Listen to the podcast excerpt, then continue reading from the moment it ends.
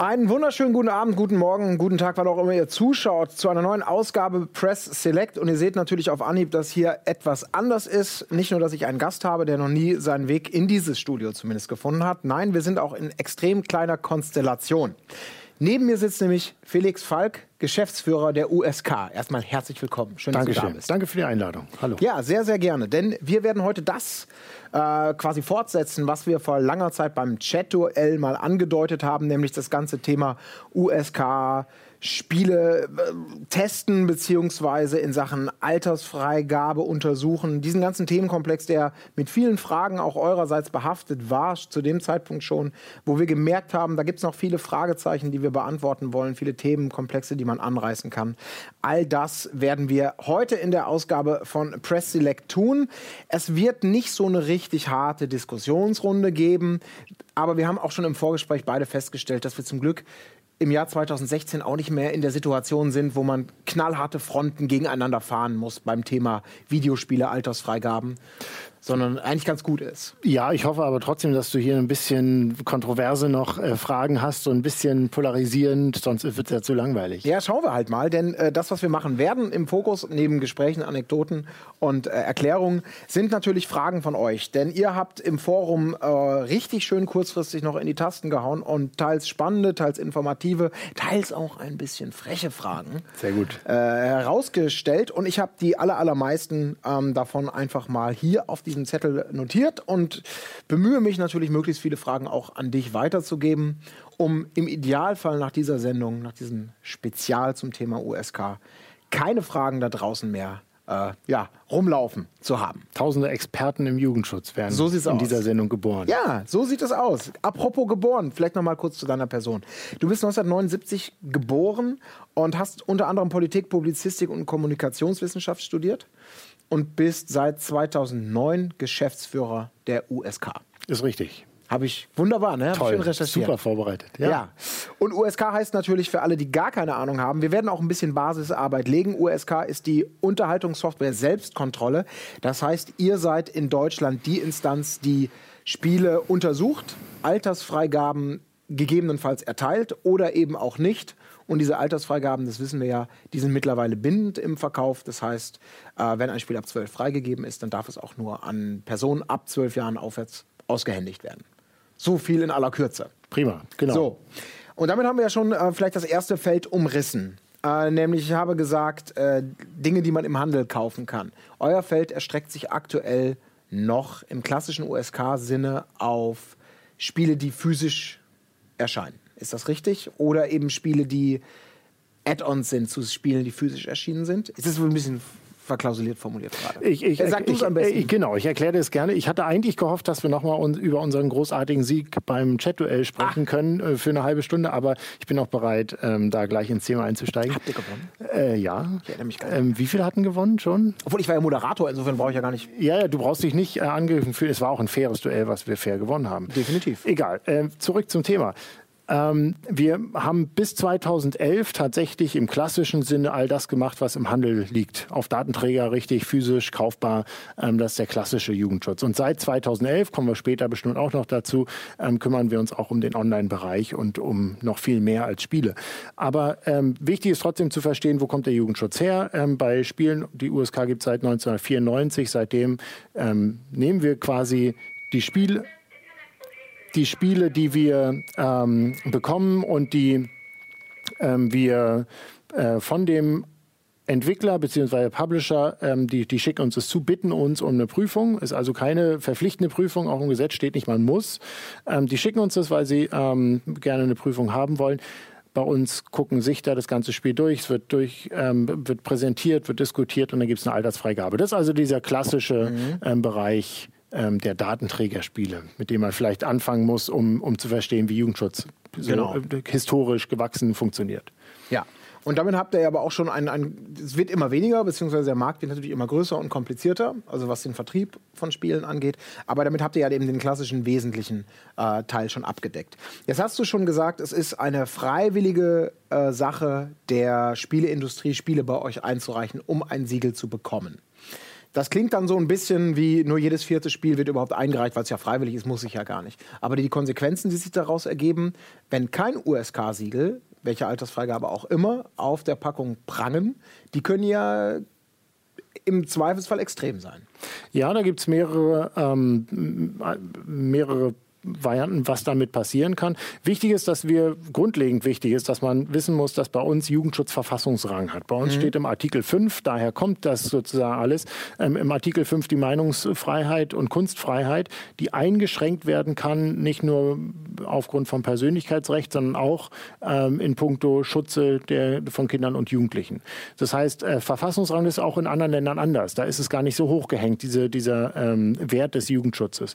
Und deswegen hat es bei uns eine gesetzliche Grundlage, wo drin steht, wenn man Spiele oder Filme an Kinder und Jugendliche verkaufen will in Deutschland, dann braucht man so eine Altersfreigabe. Das heißt im Umkehrschluss, wenn ich keine Altersfreigabe habe auf meinem Spiel, kann ich es immer noch verkaufen, aber nicht an Kinder und Jugendliche. Mhm. Das heißt, jedes Spiel ohne eine USK-Freigabe ist automatisch im Handel ab 18. Und die zweite, äh, das zweite, was passieren kann, ist, dass die Bundesprüfstelle für jugendgefährdende Medien solche Spiele indizieren kann. Das heißt, die Unternehmen haben auch ähm, im bestimmten Bereich nicht so eine richtige Vermarktungssicherheit, weil sie nicht wissen, hm, könnte das vielleicht indiziert werden. Und dazu kommt, dass der Handel, ähm, die großen Ketten, ähm, die, die, die Kaufhäuser und äh, Märkte ähm, Spiele dann ab einem bestimmten Punkt nur noch in Handel genommen haben, wenn eine Altersfreigabe mhm. drauf ist, weil sie gesagt haben, dass da können sich Eltern drauf verlassen. Bei uns ist immer ein USK drauf.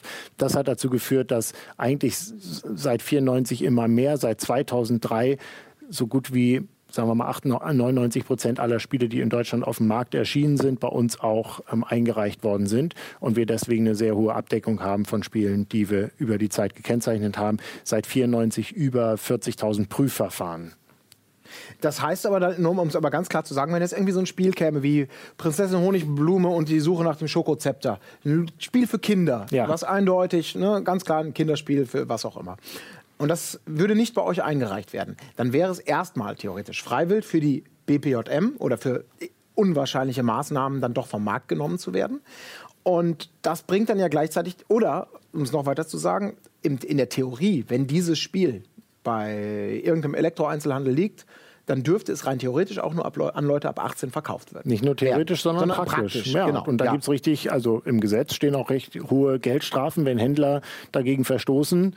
Ähm, ich weiß nicht, ob jetzt bei Prinzessin ähm, so und so ähm, dann, dann, dann gleich ähm, der große Presseaufschrei wäre. Aber ähm, auch egal, ob ein Spiel eine PEGI-Freigabe hat oder was auch immer, in Deutschland zählt nur USK.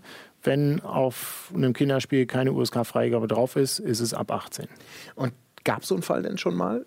Was für ein Fall? Äh, den Fall, dass zum Beispiel äh, ein Hersteller darauf verzichtet hat, seinem offensichtlich für Kinder geeigneten Spiel äh, bei euch das äh, Siegel abzuholen.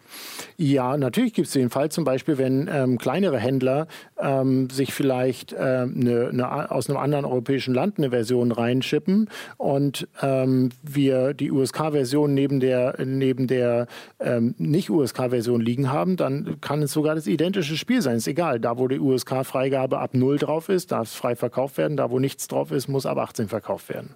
Aber es gab diesen Fall noch nicht, dass es Probleme gemacht hat. Ich meine, in dem Fall würde ich jetzt denken, auch wenn es natürlich verpflichtend wäre, das Spiel nur an Leute ab 18 abzugeben, äh, klingt es ja ein bisschen praxisfern, als dass in einem eindeutigen Fall äh, da die Verkäuferin sagt, oh, ich bin so weit gebildet, ich darf das an Sie gar nicht abgeben obwohl es eigen, also augenscheinlich für sie geeignet ist. Das, das, kriegen wir als USK nicht so mit. Wir sitzen in Berlin, wir machen die Altersfreigabe, aber wir kriegen ja den Verkauf nicht mehr mit und wir, mhm. wir sind auch nicht die, äh, wir sind eine freiwillige Selbstkontrolle, ähm, quasi ein Schnittpunkt zwischen äh, Wirtschaft und Staat. Wir sind aber auch nicht die Ordnungsbehörde, die vor Ort jetzt kontrolliert, ob der Handel ordentlich verkauft. Insofern, mhm. das kriegen wir nicht so mit, wie dann tatsächlich ähm, die Abgabe von Spielen läuft. Aber ihr merkt halt schon, dass es auch ein, natürlich von allen Seiten ein großes Interesse offensichtlich daran besteht, sowohl sowohl meinetwegen vielleicht äh, logischerweise bei den Herstellern, die natürlich eine Sicherheit sich damit eben auch äh, verschaffen, was ihre Produkte angeht im Handel. Das war ja früher auch mal anders. Da konnte dann ja trotz Altersfreigabe dann trotzdem noch irgendwie ein Kandidat auf dem Index landen oder, oder gar Schlimmeres. Das ist ja damit jetzt schon mal ähm, abgewendet. Und äh, ist ja wahrscheinlich für die Eltern oder Leute, die ähm, sich darum kümmern und sich dafür interessieren, was ihre Zöglinge zocken, äh, wird das doch tippe ich jetzt mal, wahrscheinlich auch ganz wohlwollend aufgenommen. Oder wie ist das Feedback aus diesen Reihen mittlerweile? Oh, auf jeden Fall. Es, dieses Alterskennzeichen hat ja zwei Aspekte. Das eine ist das reine gesetzliche. Der Handel darf auf Grundlage des Alterskennzeichens nur so und so verkaufen. Für mich persönlich als ähm, Jugendschützer und als Jugendschutzfan ist aber die zweite Sache fast noch wichtiger, nämlich die äh, Informationswirkung. Welche Eltern, die sich damit auseinandersetzen sollen, das Alterskennzeichen ist ja kein Freifahrtschein zu sagen, ist mir ganz egal, was meine Kinder machen, hier hast es, es entspricht der Altersfreigabe und fertig, sondern Eltern sollen sich ja damit auseinandersetzen trotzdem. Bloß wenn man dann ein Final Fantasy oder ein GTA ähm, ohne Alterskennzeichen versucht, sich als Elternteil zu erschließen, wo man vielleicht jetzt nicht ähm, total tief in Spielen drin ist und sagt, entschuldige, ich muss erst mal 100 Spiele rein, äh, 100 Stunden rein, äh, ähm, reinspielen, bevor ich dir sagen kann, ob du es spielen darfst. Also diese Informationswirkung des Kennzeichens, die ist ganz wichtig. Mhm. Denn eins darf man nicht vergessen, egal ob im Handel ähm, eine USK-Freigabe erteilt ist oder draufsteht auf dem Spiel, egal ob das so ist oder nicht. Die Eltern haben das sogenannte Elternprivileg. Die dürfen entscheiden, was ihre Kinder medial konsumieren in den eigenen vier Wänden. Da machen wir keine Vorgabe, der äh, Gesetzgeber keine Vorgabe. Wenn Eltern sagen, mein Kind ist 14, kann aber ein Spiel ab 18 schon spielen und ich spiele es mit dem zusammen und reflektiere das, diskutiere das, ist das völlig in Ordnung. Das, das ist das Elternprivileg. Damit haben wir dann eigentlich mittlerweile auch wirklich einen absolut sinnvollen und äh, weitgehend praktikablen Weg gefunden in Deutschland, der diesen Spagat, über den müssen wir natürlich auch noch reden. Auch ihr habt da euch natürlich, äh, das ist ja der Klassiker, äh, teilweise echauffiert, teilweise die Frage gestellt, inwieweit ähm, Jugendschutz und die Freiheit von Erwachsenen oder das Recht auf, auf freie Wahl dessen, was man sich zuführt in solchen Bereichen, inwieweit das aneinander eckt, wo es da Grenzen gibt, inwieweit das Sinn ergibt. Kommen wir später zu. Bleiben wir noch ein bisschen bei dem Komplex äh, USK als, ich sage jetzt mal Verein. Also nur als, um es äh, zu verstehen. Und da komme ich direkt zu einer Frage von X-Achse X. Der möchte nämlich gerne wissen, ist die USK ein staatliches Unternehmen oder privat?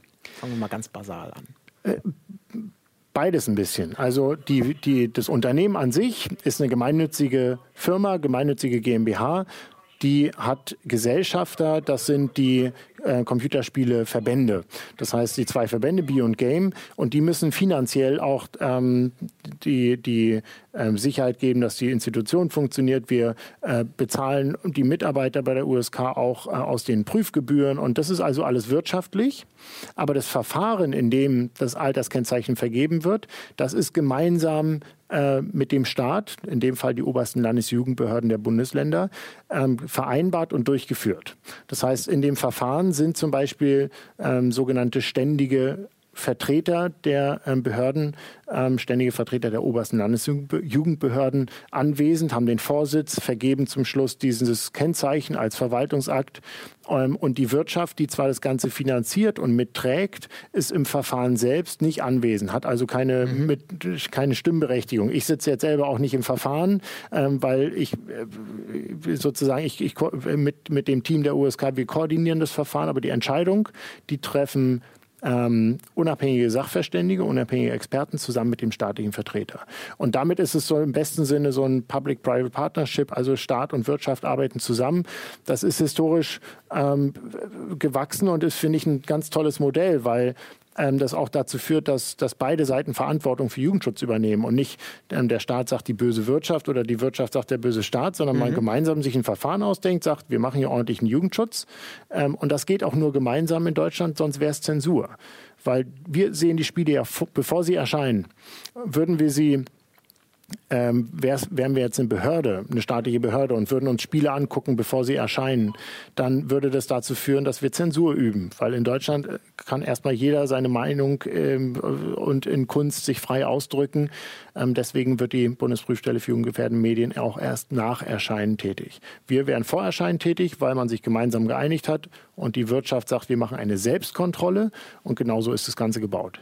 Diese Kombination bringt mich dann zu einer nächsten Frage, ganz wunderbar, von NDA 80. Er möchte mich gerne, oder er stellt Fragen zur neutralen Beurteilung. Er fragt, müssen Hersteller die Prüfung selbst bezahlen oder wird dies durch den Verband oder Staat gedeckt? Die müssten das selber bezahlen.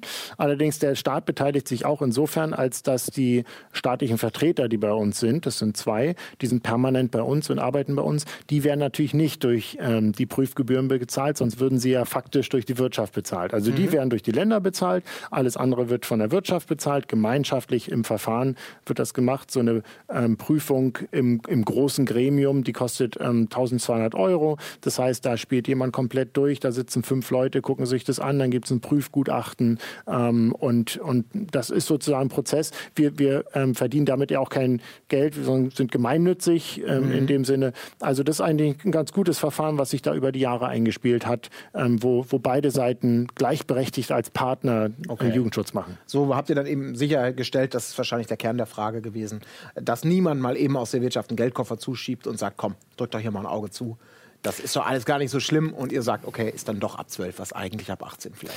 Nee, nee, das würde auch ähm, Ach, schnell auffliegen wahrscheinlich. Ja, nee, das wäre auch, ähm, wenn man sich die Spruchpraxis anguckt, es ist, hat, hat sich ja doch sehr, ähm, ist ja doch sehr stabil, dass man weiß, ähm, also der, der Korridor, in dem diskutiert wird, ist das Spiel jetzt ein 16 oder 18, mhm. ist gar nicht mehr so groß, weil wir jetzt so eine Spruchpraxis gebildet haben über 20 Jahre.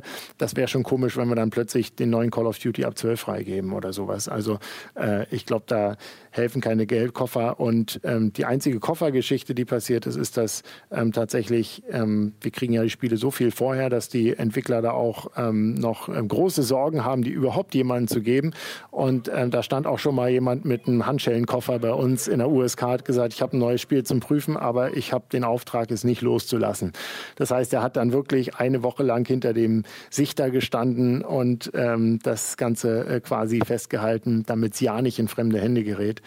Ähm, wir haben da schon eine hohe Verantwortung. Und, magst, du, ähm, darfst du, magst du sagen, was das war für ein Spiel? Nein, Nein? kann ich jetzt ja keinen kein in, die, in die Pfanne hauen. Ja. Na, ja, ist ja, ist ja nachvollziehbar. Ich meine, äh, Leaks und, und alle möglichen Informationsgeschichten, die seit Internetzeitalter und Möglichkeiten, Sachen einfach rauszuhauen, ja gang und gäbe sind. Ich kann das verstehen. Das ist ja wirklich, das versalzt ja so manchem die Suppe. Ja, also da müssen wir total aufpassen, weil natürlich schon allein ähm, wir hatten mal den Fall, da sage ich äh, auch lieber nicht, äh, das, das ging nur um Add-on. Und bei uns kreuzt man auf den Prüfantrag, da muss man ausfüllen, ich hätte gerne eine Prüfung und ich beantrage das und das Kennzeichen und so weiter. Ähm, da, da, hat, da muss man unten ankreuzen, bin ich einverstanden, dass direkt nach der Prüfung das auf usk.de hochgeladen mhm. wird, das Ergebnis, oder lieber erst ähm, ab Release. Ah. Und der hat das Kreuz falsch gesetzt für ein Add-on, wo ich dachte, ja, das ist eigentlich egal. Und ähm, wir haben bei uns ein paar Blogs, die crawlen unseren, un, unsere Datenbank ab und gucken, was kommt Neues, ob da irgendwelche Sachen geleakt werden. Und ähm, da war es tatsächlich so, dass es so durch die Spezialforen ging, das neue Add-on äh, für, ich glaube, das ging nur um äh, irgendwelche neuen Dresses oder sowas, mhm. äh, für, für ein Spiel, was auch jetzt nicht, ähm, also eher im Bereich 06.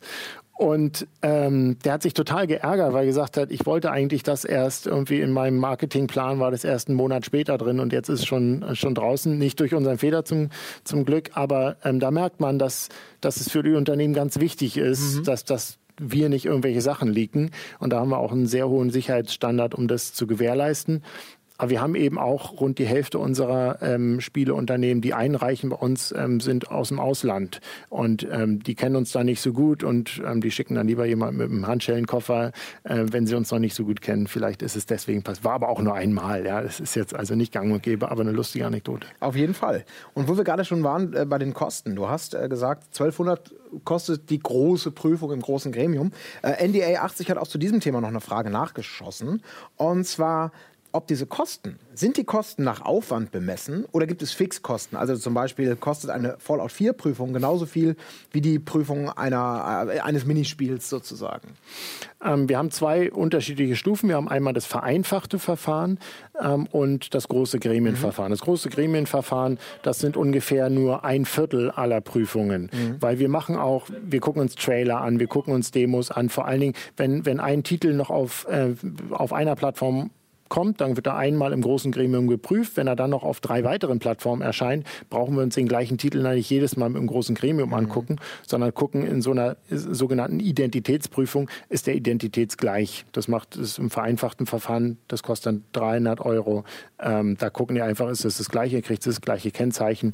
Ähm, das sind drei Viertel der Verfahren. Und diese beiden Unterschiede haben wir, aber ähm, es ist im großen Gremium egal, ob da eine Singleplayer-Kampagne nur sechs Stunden dauert oder ob wir ein Open-World-Sandbox-Game äh, haben, wo man sich äh, total äh, 100 Stunden drin verlieren kann. Ähm, das, das wird dann im großen Gremium für, für mit dem gleichen Aufwand ähm, geprüft.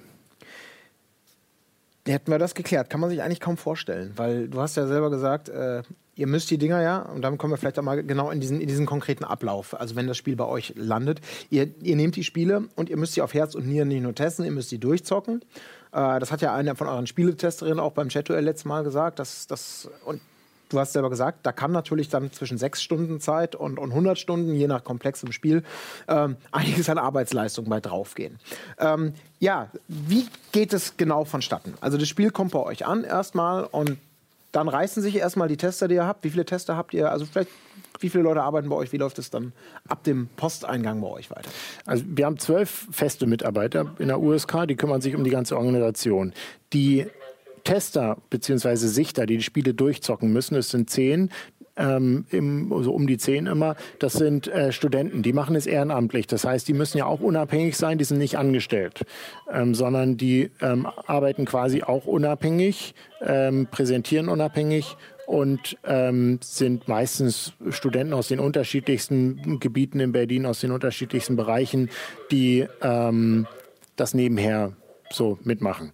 Und dann kommen die ganzen Experten, die im Gremium sitzen, dazu. Die sind auch unabhängig. Dazu vielleicht in, am zweiten Schritt nochmal. Mhm. Also das Spiel kommt an bei uns. Dann muss erstmal unser festes Team, das ist äh, Marek und Katha, die müssen erstmal gucken, läuft das Spiel überhaupt? Ist es wirklich komplett genug? Also klar, wir, wir sind ziemlich kurz vor Release. Da wird noch ziemlich viel gepolished, manchmal aber auch mehr als gepolished, mhm. wissen wir alle. Ähm, und dann kann das auch gut sein, dass so ein Spiel noch so unfertig ankommt, dass nicht nur abstürzt oder Texttafeln fehlen, ähm, sondern, sondern einfach das Spiel noch nicht präsentierbar ja. ist, so dass man wirklich weiß, ähm, weiß ich, wenn Texttafeln fehlen und zwar nicht nur ein, zweimal, dann, dann müssen wir es zurückstellen. Das heißt, sagen die, können wir noch nicht annehmen, äh, wir können noch nicht final beurteilen, wie die Jugendschutzrelevanz ist, weil ist es noch nicht final. Das ist aber ein Ermessensspielraum, den ihr habt. Zu genau. sagen, das ist jetzt relevant für die Beurteilung, das ist jetzt, da drücken wir ein Auge zu. Ja. Meine, das ist ja schon ein bisschen schwierig vielleicht. Ja, es ist, ist schwierig, aber da haben wir natürlich viel Erfahrung, weil wir auch nicht, wir wollen ja nicht, dass das Gremium der Experten dann sagt, nö, ähm, hier ähm, können wir nichts zu sagen sagen, stellen wir zurück, das wäre peinlich für uns sozusagen. Wir müssen es sauber vorbereiten. Mhm. Das heißt, wir müssen sicherstellen, dass wenn wir es ins Gremium geben, dass sie sagen, ja, können wir diskutieren und eine Altersfreigabe ähm, entscheiden. Das heißt, das wird als erstes gemacht. Ungefähr jedes siebte Spiel geht nochmal zurück. Also okay. es ist, ist nicht wenig. Ähm, und wenn es aber okay ist, dann wird es vorbereitet, installiert und so weiter und dann wird es einem Sichter zugewiesen und der kriegt dann dieses Spiel und muss es auf Herz und Nieren prüfen. Alle Levels, alle Features, alles was drin ist. Wir haben so eine Sichterbibel, die ist in den 20 Jahren entstanden. Wie prüft man auf Herz und Nieren? Ähm, und da, da ist der ganze Fundus unserer Erfahrung drin, wo dann auch ähm, steht, wie man Easter Eggs findet und wie man, ähm, wir holen uns dann natürlich auch ähm, die Möglichkeit in, in die, wir haben Dev-Kits, das heißt ähm, Developer-Konsolen können auch ins Dev-Menü rein. Ähm, die Sichter sollen aber so wie ein ganz normaler Spieler von vorne nach hinten ähm, gerade durchspielen. Mhm. Aber natürlich, wenn wir dann springen oder ein, ein Bosskampf noch nicht ähm, gelevelt ist und einfach ähm, da das Balancing noch nicht ähm, gut ist und du kannst kämpfen und du kommst nie dran vorbei, weil ja. einfach noch nicht gebalanced ist, dann, dann, dann muss es auch ja. die Möglichkeiten geben, ähm, dann ähm, auch mal ähm, das Developer-Menü zu nutzen. Und die testen es komplett durch, schreiben Testbericht und gehen damit ins Gremium. Der Testbericht, hätte man einen mitbringen sollen, habe ich vergessen. Ähm, der Testbericht ist ganz gut, weil wir haben ähm, so eine Tortengrafik auf der ersten Seite, die zeigt an, was die Spielanteile sind. Weil man mhm. sich ja gut vorstellen kann, dass bei einem, nehmen wir mal ein Final Fantasy, ähm, in so einer Prüfung, da wird vielleicht in der Präsentation zweieinhalb Stunden vom Spiel gezeigt, aber natürlich hast du, weiß ich, 70 Stunden Spielzeit oder sowas. Und um dann auch ähm, deutlich zu machen, welche Anteile sind Sammeln und Erkunden, welche Anteile sind Story, welche, welche Anteile sind Cutscenes und was ist tatsächlich Kampf, ähm, das, das, das zeigen wir auf dieser Tortengrafik, mhm. weil ganz wichtig ist in der USK, das Gremium guckt sich, zeigt nicht, sagt nicht, zeig uns mal die härtesten Sequenzen. Mhm ähm, und da ist irgendwie eine Folterszene drin und zack hat sie 18, sondern es geht darum, die Wirkung, die so ein Spiel auf Kinder und Jugendliche hat, abzuschätzen. Und die Wirkung ist ganz elementar davon abhängig, ähm, wie du das als Spieler empfindest. Das heißt zum Beispiel die Dramaturgie, wenn du in der ersten Szene ähm, gleich interaktiv irgendwie den Kopf vom Rumpf trennst, ist es was anderes, als wenn es nach 20 Stunden passiert, eingebettet in eine Geschichte, in eine Dramaturgie, dann kann es eine andere Jugendschutzrelevanz haben. Mhm. Und das müssen die sich dahin kriegen. Die müssen hinkriegen, das Spiel zu präsentieren und die Gesamtwirkung des Spiels, nicht einzelner Szenen, die Gesamtwirkung des Spiels rüberzubringen. Und dann kann es, ähm, wenn die Sichter ähm, das präsentiert haben, die dürfen auch nicht sagen, ich finde übrigens, es ist eine mhm. 18. Ähm, das ist dem Gremium vorbehalten. Okay, also die sind und quasi reine, ich, ich nenne es jetzt mal sind reine Wasserträger. Ich, das meine ich nicht bösartig, sondern ich weiß, wie viel aber ja, äh, auf jeden Fall. Deswegen, das ist nicht wertend gemeint, ja. aber die, die müssen sich auf die Zunge beißen. Im Zweifelsfall, diesen, deren Job ist, das so vorzubereiten, das Ganze, damit äh, das Gremium anschließend eine, ein, ein fundiertes Urteil finden kann. Das ist auch wichtig, weil die, die Sichter sollen auch gar kein Hehl drum machen, ob sie ähm, das Spiel gerne spielen, ob, ob sie vielleicht sagen, die Animationen sind so stereotyp, ähm, die, die haben schon nach dem zweiten Mal gar keine Wirkung mehr auf mich. Also das gibt dem Gremium auch ein gutes Feedback, ähm, eine gute Rückmeldung, ob, ob so ein Spiel wie so ein Spiel mhm. vom Spieler wahrgenommen wird. Ne? Wenn du zum Beispiel völlig martialische äh, Szene hast, ähm, eine Kampfanimation, die sich aber ständig wiederholt, dann ist die Information, dass die sehr stereotyp ist und schon nach dem dritten Mal keinen Effekt mehr so richtig mhm. hat, natürlich ähm, von der Jugendschutzrelevanz ähm, deutlich anders zu bewerten. Ja, das ist spannend. Das ist auf jeden Fall ein Thema, über das ich gerne noch mehr wissen möchte. Deswegen machen wir jetzt trotzdem noch eine kurze Pause. Denn die Frage, wer spielt denn bei euch eigentlich? Wer sind die Leute, die das dann beurteilen? Das sind ja alles Sachen, die äh, hochsensibel sind und unter Umständen darüber entscheiden, eben, ja, welche wirtschaftlichen Perspektiven vielleicht ein Spiel genießt, weil es da schon Einschränkungen gibt. Kurze Pause, danach geht es weiter mit unserem großen USK-Special. Ähm, vielen, vielen weiteren Fragen und Themenkomplexen rund um das Thema. Also, bis gleich.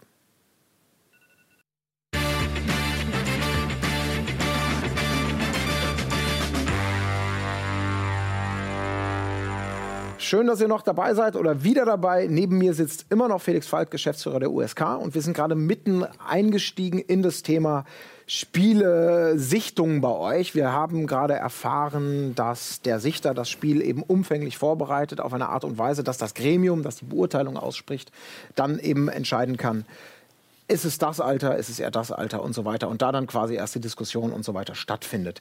Lass uns noch mal kurz über diese Sichter reden. Wir haben ja eben schon ähm, äh, einige kennengelernt, in, zumindest auch für alle, die das Chat-Duell gesehen haben.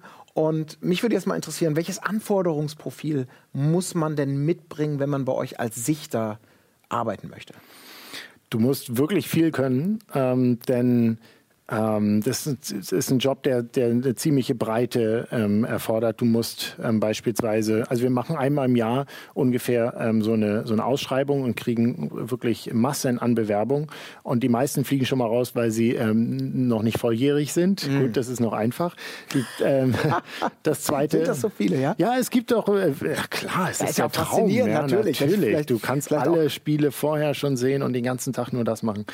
nein, aber du hast ähm, natürlich auch, die fliegen bei uns raus, die nur ein Genre ähm, ähm, mögen und vielleicht nur, nur eine, ähm, nur PC-Spieler und zwar nur ähm, RPG-Spieler oder so. Das, das, mhm. das funktioniert nicht, sondern du brauchst eine sehr große ähm, Bandbreite. Äh, wir suchen auch, äh, wir kriegen auch ab und zu mal Bewerbungen, die schreiben, ich spiele 22 Stunden pro Tag und das ist das Wichtigste, was ich mache. Das, das geht auch nicht, ja, sondern mhm. man muss schon äh, gucken schon, dass, dass die Leute auch immer noch genug Distanz auch zum Medium haben, ähm, um, um damit gut umgehen zu können. Also du musst ähm, dich in den verschiedensten Genres auskennen. Du musst dich technisch sehr gut auskennen. Wie gesagt, wir kriegen die äh, unfertigen, manchmal die Betas und also das ist ähm, auch anspruchsvoll technisch, ähm, sich da durchzukämpfen.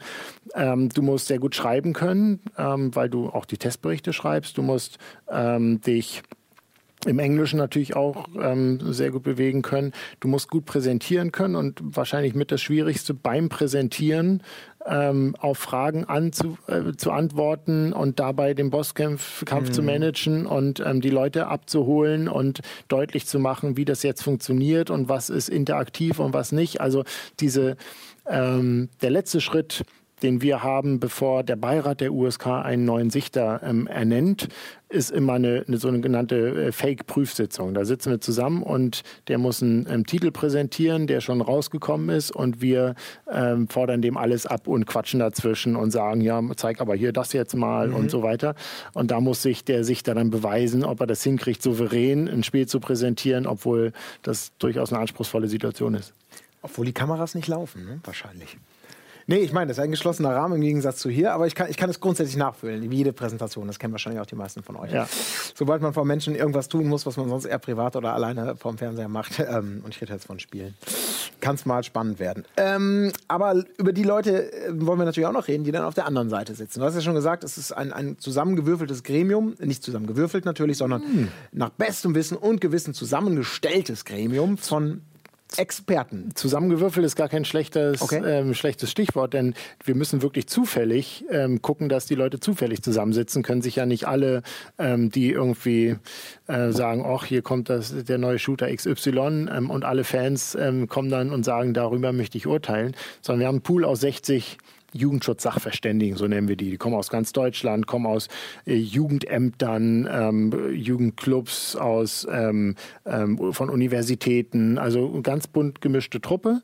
Und da kommen immer vier verschiedene ähm, jede Woche bei uns zusammen, die in dem Gremium sitzen. Und das sind aber im Prinzip alles Spieler, also sind das, ist das zwingend erforderlich? Weil das ist natürlich ein, auch ein ganz spannendes Grundsatzthema. Ob man, du hast es selber schon gesagt, anhand von ausgewählten Szenen kann man nicht unbedingt ein gesamtes Spielerlebnis beurteilen. Das ist immer eine Frage des Kontextes. Gleiches gilt ja auch für das Spielen als solches. Kann man spielen aus einer Beobachterperspektive, aus einer gewissen Distanz, weil man sagt, naja, ich habe alles schon mal gesehen, aber selber habe ich noch nie ein Joypad in der Hand gehabt. Ähm, sind das Menschen, die äh, sich, sind das Leute, die sich in der Theorie mehr damit auskennen oder ist es zwingend nötig, dass die auch eine Affinität zum, zum Medium haben? Die müssen auch beides können. Also die ja. beiden Kernqualifikationen von den äh, Experten bei uns ist erstmal, die müssen sich auskennen mit der Entwicklung von Kindern und Jugendlichen. Also am besten im beruflichen Umfeld direkt mit denen zu tun haben. Ähm, und das Zweite, sie müssen sich mit Spielen auskennen, weil sonst äh, man kann nicht an Spiel rangehen wie an Film. Ähm, mhm. Das ist logisch, sondern man muss mit der Interaktivität des Mediums, auch mit der Spielgeschichte, mit dem, was dahinter liegt, ähm, da müssen die sich schon gut auskennen. Dafür bieten wir auch äh, Fortbildung an. Wir haben gerade ähm, letztes Jahr eine sehr äh, intensive ähm, Virtual Reality Fortbildung gemacht, wo auch alle das ausprobieren konnten, selber erleben können, äh, weil wir uns darauf vorbereiten, dass auch immer mehr solche Spiele kommen. Ähm, die kommen, ähm, werden eingeladen von uns zu Gamescom, sich da intensiv ähm, anzugucken, haben Zugriff auf unser Archiv mit mehr als 20.000 äh, Spielen, können sich da also immer was mitnehmen und zu Hause zocken. Ähm, das ist uns schon wichtig. Also beides, beides muss ähm, da sein, um, um genau diesem Job auch gerecht werden zu können. Und wie sieht es dann in der Praxis aus? Kommt es da häufig zu Unstimmigkeiten oder zu stundenlangen Diskussionen oder sind das eher seltene Fälle? Da, natürlich wird diskutiert. Ähm, es gibt natürlich auch mal Fälle, wo sehr kontrovers diskutiert wird, aber ich habe schon gesagt vorhin, wir haben eine relativ stabile Spruchpraxis und es kommt ja auch nicht ähm, jede Woche ein neues Spiel raus, was, ähm, was noch nie da gewesen ist. Ja? Insofern gibt es schon viele Bezüge, wo man äh, sagen kann, das, das liegt in der Spruchpraxis der USK. Aber ähm, die vier Jugendschutzsachverständigen plus der staatliche Vertreter sind also fünf, die stimmen dürfen. Der Sichter darf ja nicht mitstimmen und darf auch keine Meinung dazu haben zur Altersfreigabe. Jedenfalls keine mhm. offizielle. Mhm.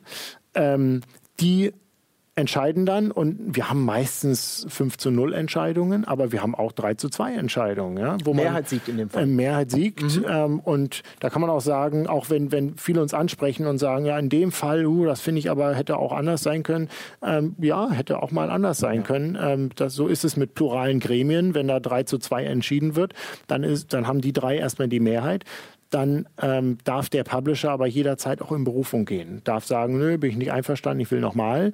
Ähm, und dann kommt ein neues Gremium zusammen, guckt sich es nochmal an und es gibt sogar eine dritte Verfahrensstufe, das ist die Appellation. Die gab es, glaube ich, erst sechsmal hatten wir die jetzt in der Geschichte der USK. Sechs Appellationen, wo dann das höchste Gremium, das sind dann sieben Leute äh, mit einem zum Richteramt befähigten Vorsitzenden, die dann die höchste Rechtsprechung in der USK äh, vollziehen. Also ja, es kann auch ja. kontrovers werden, was man an diesen Fällen zum Beispiel sieht. Darfst du äh, sagen, was das zum Beispiel war? Ich ja. Meine, das ist ja hochgradig interessant. Jetzt, ja, ja, das, solche Ausnahmen, das, das, ist ja spannend. Das darf ich sagen, ähm, weil das natürlich auch für uns dann eine große Rolle spielt, weil sowas ähm, die Spruchpraxis dann auch mhm. wieder ähm, sehr stark ähm, in die Spruchpraxis zurückgeht. Also ähm, der erste Fall war Dead Space. Ähm, oh ja. Das Dead Space, Dead Space 2, glaube ich, war es ähm, wo, wo, wo das erste Appellationsverfahren auch zugunsten der 18, da ging es also darum, ist es eine 18 oder ist es ähm, keine Kennzeichnung, das heißt, dürfen wir kein Kennzeichen vergeben, weil ähm, das Gremium vermutet, es könnte indizierungsrelevant sein. Das dürfen wir nicht feststellen. Es gab auch mal einen Fall, äh, Spec Ops The Line beispielsweise, ganz äh, finde ich auch ein sehr spannender Fall, weil da wurde ähm, in dem Zusammenhang auch sehr stark diskutiert, inwieweit können Spiele Kunst sein und inwieweit gilt dann die Kunstfreiheit. Also da haben wir dann zum Beispiel auch unsere Leitkriterien. Die kann man auf ähm, unserer Webseite abrufen. Da steht drin, was so die wichtigen Kriterien sind. Da haben wir auch ähm, nach diesem Appellationsverfahren die Leitkriterien wieder ein bisschen geändert. Andere mhm. Fälle waren ähm, ähm, Doom. Dann hatten wir auch mal ähm, den äh, neuen Counter-Strike. Ähm, also verschiedene Fälle ähm, wo wir, wo wir ähm, sehr genau reingeguckt haben mhm. ähm, und gesagt haben, das muss jetzt das höchste Gremium mal entscheiden. Ähm, du, da werden wir natürlich noch drüber sprechen, weil auch ihr habt ein paar konkrete Fragen gestellt zu konkreten Entscheidungen, wie kann das, das, das so und das andere nicht. Ähm, Dead Space ist auch so ein Fall, da reden wir gleich nochmal so gesondert drüber. Das ist natürlich letztendlich das für manche vielleicht das Spannendste, weil es sie am unmittelbarsten betrifft. Aber du hast gerade das schöne den Stichwort äh, gegeben, äh, das Stichwort mit Leitsätzen, ähm, die ihr selber habt bei der Prüfung von Games. Und äh, Rattle Raptor hat dazu die Frage gestellt. Ähm, erstmal, wie sehen diese Leitsätze denn grundsätzlich aus und wie oft werden diese aktualisiert? Ähm, wie sie aussehen, kann man sich ganz leicht beantworten und einfach auf www.usk.de gucken und da unter Grundlagendokumente findet man die Leitkriterien. Und da steht drin, ähm, welche, also Kriterien klassische wie äh, Sexualität, Erotik, Gewalt, Krieg, ähm, ähm, Realitätsgrad, ähm, Drogen, explizite Sprache, ähm, ähm Diskriminierung, ähm, also ganz Jugendaffinität, also unsere ganze Kanon, der sich so über die Jahre gebildet hat und wo der Beirat der USK, unser höchstes übergreifendes Gremium, ähm, wo der Beirat der USK alle zwei Jahre gucken muss, ob was aktualisiert werden muss. Und da, das steht jetzt zum Beispiel im Juni wieder an bei der nächsten Beiratssitzung, dass wir diskutieren, muss da was geändert werden, ist es noch aktuell. Die sind jetzt nicht so wie eine Checkliste, dass man sagt, mhm. ähm, rotes Blut 18, grünes Blut 16 oder sowas, sondern die sind äh, generisch. Da steht also, ähm, welch, welchen Einfluss hat das Gameplay, wie wichtig ist Realisation, äh, Realisation äh, Rea, wie sagt man? Realität? Realitätsgrad, danke. Ah, ja. Realitätsgrad. Mhm. Ähm, das sind dann Faktoren, die im Gremium auf den konkreten Fall angewendet werden müssen. Die können wir natürlich nicht reinschreiben, ist immer so, sondern die müssen schon noch ähm, in, die, in die Tat umgesetzt werden. Aber die geben schon mal viel Aufschluss darüber. Das ist aber extrem spannend, weil ähm, auf der einen Seite ist es nachvollziehbar, dass man versucht, so offen und klar nachvollziehbar Wege zu finden, Kriterien zu finden, Gremien und, und Prüfschritte zu finden. Aber auf der anderen Seite, gerade wie du sagst, ähm, die Diskussionen zeigen, es ist ja keine Maschine, in die man oben Spiel reingibt und dann wird nach neutralen Gesichtspunkten am unten kommt ein Ergebnis raus. Ihr seid Menschen, es kann von Fall zu Fall unterschiedlich diskutiert werden, es hängt von den Leuten ab, die vielleicht pro oder contra irgendwas sind, es hängt von den Argumenten, also von ganz vielen, vielen Dingen ab. Und äh, das darf man ja wahrscheinlich bei allem nicht vergessen, dass am Ende des Tages Menschen interpretieren. Ja, und das ist eine bewusste Entscheidung, die in Deutschland ähm, im Jugendschutz getroffen wurde, dass man, ähm, andere Länder haben es anders gemacht. Mhm. PEGI beispielsweise, die sagen, es gibt einen ganz klaren Fragenkatalog, es gibt Ja, Nein und dann gibt es eben 16 oder 12. Ähm, das, das ist ganz objektivierbar. Und ähm, der ähm, deutsche Gesetzgeber und, und, und ähm, in der Historie des Jugendschutzes hat man sich in Deutschland anders entschieden, hat gesagt, wir wollen einen gesellschaftlichen Diskurs. Wir wollen, dass ähm, wir müssen zum Beispiel auch die gesellschaftlichen Gruppen abbilden im Beirat und auch unter den Prüfern. Da sind also welche aus dem Bereich der Kirchen dabei, welche aus dem Bereich der Jugendhilfe, aus ähm, dem Bereich Sport. Ähm, da, da muss sozusagen alle unterschiedlichen gesellschaftlichen Gruppen ähm, sollen da auch vertreten sein und eine Stimme haben. Und dann im gesellschaftlichen Diskurs muss gemeinsam überlegen, was ist richtig im Jugendschutz. Also das ist so eine mhm. grundlegende Entscheidung, die, ähm, die im deutschen Jugendschutz durchaus anders gemacht wird als in anderen Ländern. Und ähm, natürlich, beides hat seine Vor- und Nachteile. Ähm, und ähm, ja, das ist so, so gewachsen, ähm, auch wenn sich das im Online-Bereich jetzt ein bisschen verändert, weil klar, man kann nur eine gewisse, einen gewissen Aufwand betreiben. Mhm. Wenn wir mhm. jetzt sehen, du hast vorhin angesprochen, ähm, Spiele auf Datenträger gehen zurück, gleichzeitig explodieren Spiele online, ähm, wenn wir allein an die App Stores denken. Ähm, und da muss man auch gucken, wie, wie schafft man es mit diesem Anspruch des Jugendschutzes auch in die Zukunft zu kommen, mhm. auch wenn ja, man nicht klar. eine Million Apps ähm, sich angucken kann, ähm, irgendwie im Gremium. Da habt ihr ja auch schon, äh, sind ja neue, neue Möglichkeiten schon ins Leben gerufen worden oder eben Versuche, das ein bisschen, ein bisschen zu strukturieren und auch da Hilfestellung zu geben allen, allen Suchenden. Äh, du hast gerade die PEGI genannt, die Pan-European Game Information. Äh, das System, was, was wir ja parallel auch auf allen, oder ich glaube schon auf allen Datenträgern auch hier finden, immer, das sind diese, diese eckigen Kästen ja. mit den Zahlen Zahlen drin, sag ich mal, äh, die nicht bunt sind. Und die haben einen Fragekatalog, wie du schon gesagt hast, wo man einfach objektivierbar sagen kann, ist drin, ist drin, nicht drin und so weiter und so fort. Und dazu hat Shimmy äh, 979 die Frage gestellt, was denn deine persönliche Meinung als USKler jetzt oder auch als Frank, äh, Entschuldigung, als Felix Falk ja. ist. Ähm, zu, äh, zur PEGI, was hältst du von dem System? Wie, wie, beurteilst du das im Vergleich zu USK? Ist ein gutes System. Das funktioniert ähm, gut, ist anders, ähm, hat in Deutschland ähm, ähm, ist in Deutschland nach dem Gesetz nicht anerkennbar, also gilt in Deutschland nicht. Aber ähm, so, also sind gute Kollegen von uns, mit denen wir auch jetzt gerade über das neue internationale Projekt im sehr guten Austausch, in sehr guter Kooperation stehen und ähm, da, das, das, das hat sich in, in Resteuropa gut bewiesen, weil mhm. eben die anderen europäischen Länder nicht so eine, ähm, bei Spielen schon gar nicht, so eine lange Tradition und Geschichte und eigene Art und Weise des Jugendschutzes haben wie, wie wir in Deutschland. Insofern ähm, habe ich da ähm, gar keine Hemmung, auch zu sagen, das ist ein gutes System und äh, man kann es so machen oder so machen. Es kommt immer Jugendschutz bei raus, aber es muss halt ein Jugendschutz bei rauskommen, der im, in dem jeweiligen Land dann auch mhm. politische und gesellschaftliche Anerkennung hat. Und ähm, das, ähm, deswegen haben wir die Situation so, wie sie ist. Hier. Aber genau das sagst du ja, diese, diese Unterschiede, sind die denn dann wirklich Europa mag man dann größtenteils noch als relativ, vielleicht relativen, homo, also relativ homogenen Kulturkreis sehen. Da wird es ja schon extrem äh, dann doch von Fall zu Fall unterschiedlich. Aber es gibt auf der einen Seite eben dieses Überschlagene, diesen Fragenkatalog oder diese mhm. Checkliste. Und auf der anderen Seite wissen wir, wenn wir meinetwegen über den großen Teich springen, USA, da wird gebrüllt, sobald irgendwie auch nur eine halbseitig bedeckte Brust zu sehen ist. Und die Kopfschüsse, die gehen so durch. Also, äh, wenn man da mal Altersfreigaben vergleicht, dann sieht man ja eine gigantische Diskrepanz. Äh, kann man das überhaupt auch wenn wir natürlich, und da kommen wir gleich drauf zu sprechen, auf Online-Spiele, Internationalisierung, Zugriff von jedem Ort äh, auf der Welt auf ganz, ganz viel, kann man da so einen Bogen spannen? Ich meine, ist das, ist das sinnvoll oder ist da nicht die USK, auch wenn es sehr speziell ist, dann nicht doch der sinnvollere Weg? Soll heißen, das ist unser Kreis und das ist die bestmögliche Art und Weise, wie wir versuchen, bei uns, für uns mit dem Thema umzugehen. Also wenn wir mal ähm, weglassen, wie das gemacht wird und nur gucken, was, was ist zum Schluss drauf für ein Alterskennzeichen, dann muss ich auch ähm, sagen, ich finde richtig, wenn da, wo es Unterschiede gibt, die auch abgebildet werden. Also alles über einen Kamm zu scheren und so das große globale Mittel zu finden im Jugendschutz, das hilft Eltern da nicht so richtig. Mhm. Weil, ähm, du hast schon angesprochen, wenn in Amerika ähm, Eltern und Gesellschaften sehr großen Wert und sehr sensibel ist ähm, im Bereich Erotik, Sexualität, dann muss man dem ja auch entsprechen, sonst, sonst, sonst gibt man denen nicht wirklich eine Hilfestellung. Wenn bei uns historisch bedingt in Deutschland Gewalt- und Kriegsthematik ein sensibles Thema ist in der Gesellschaft, muss man dem wiederum ähm, entsprechen und, und sich danach richten. Insofern hat PEGI ähm, PEGI historisch einen ganz guten Zeitpunkt erwischt, als sie Anfang der 2000er, ähm, da gab es einfach noch keine Institutionen, ähm, in, in den europäischen Ländern, außer in Deutschland. Die USK mhm. gab es nämlich vor PEGI.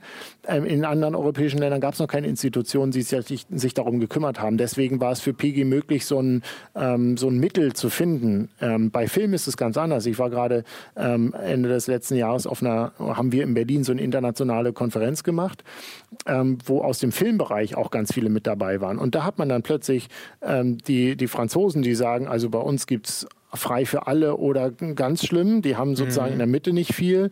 Ähm, die Engländer ähm, haben ein sehr ausdifferenziertes System im Filmbereich.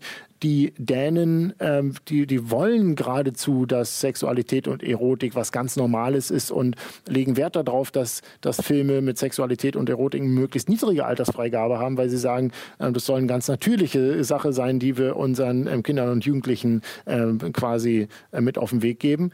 Da, da gibt es kulturell ganz große Unterschiede und auch im Jugendschutz. Ist im, im, im Games-Bereich nicht so stark, aber ähm, deswegen finde ich auch richtig, dass wir da einen Unterschied haben. Ähm, gleichwohl äh, freue ich mich, dass es in Bezug auf Online-Bereich da auch eine Kooperation gibt und ein gemeinsames System. Ähm, wir erhalten unsere kulturellen Unterschiede, aber haben trotzdem die Möglichkeit, ähm, ein einfaches globales Verfahren auf, auf die Spur zu bringen. Lass uns genau dieses globale Thema noch mal ein bisschen fortführen. Wir haben es schon angedeutet, eher äh, seit 2004 kümmert ihr euch auch um Apps und Online-Spiele, habt da jetzt auch ein System gefunden im, im Verbund mit, mit anderen äh, internationalen äh, ja, Spielebewertern, sage ich jetzt mal so, das sogenannte IARC, die International Age Rating Coalition.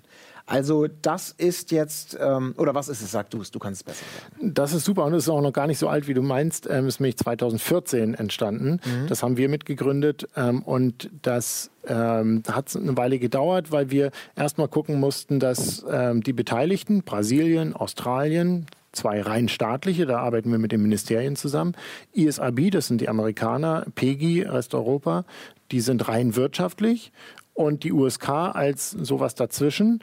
Äh, dass wir uns alle an den Tisch gesetzt haben und gesagt haben, wenn wir ähm, im, im, im Bereich der Apps und der Online-Spiele irgendwie Jugendschutz machen wollen, dann müssen wir uns zusammentun. Da kann, wir können den Entwickler ja nicht sagen, ähm, jetzt musst du zu jeder einzelnen Institution, musst deine App vorlegen oder dein Online-Spiel und dann dauert es zwei Wochen und dann kriegst du überall eine Unterschied Alterskennzeichnung mhm. und die mhm. versuchst du irgendwie in globales, in globalen Store irgendwie noch, noch zu verankern. Hat nicht funktioniert. Also haben wir uns hingesetzt und haben gesagt, wir müssen ein einheitliches System haben und haben gemerkt, eigentlich stellen sich überall, zu 95 Prozent stellen sich überall die gleichen Fragen, die werden nur anders beantwortet. Also überall fragen wir nach Drogen, überall fragen wir nach ähm, Gewalt in Spielen, überall fragen wir ähm, nach Sexualität, Erotik. Aber die Amerikaner sagen eben, hu, bei uns sensibler, wir sagen, bei uns ist das sensibler. Und damit haben wir, ähm, ähnlich wie, wie das PEGI-System, einen Fragebogen entwickelt, den der Entwickler ausfüllt, weil der kennt seine Inhalte am besten, sagt, das ist drin, das ist drin, das ist drin.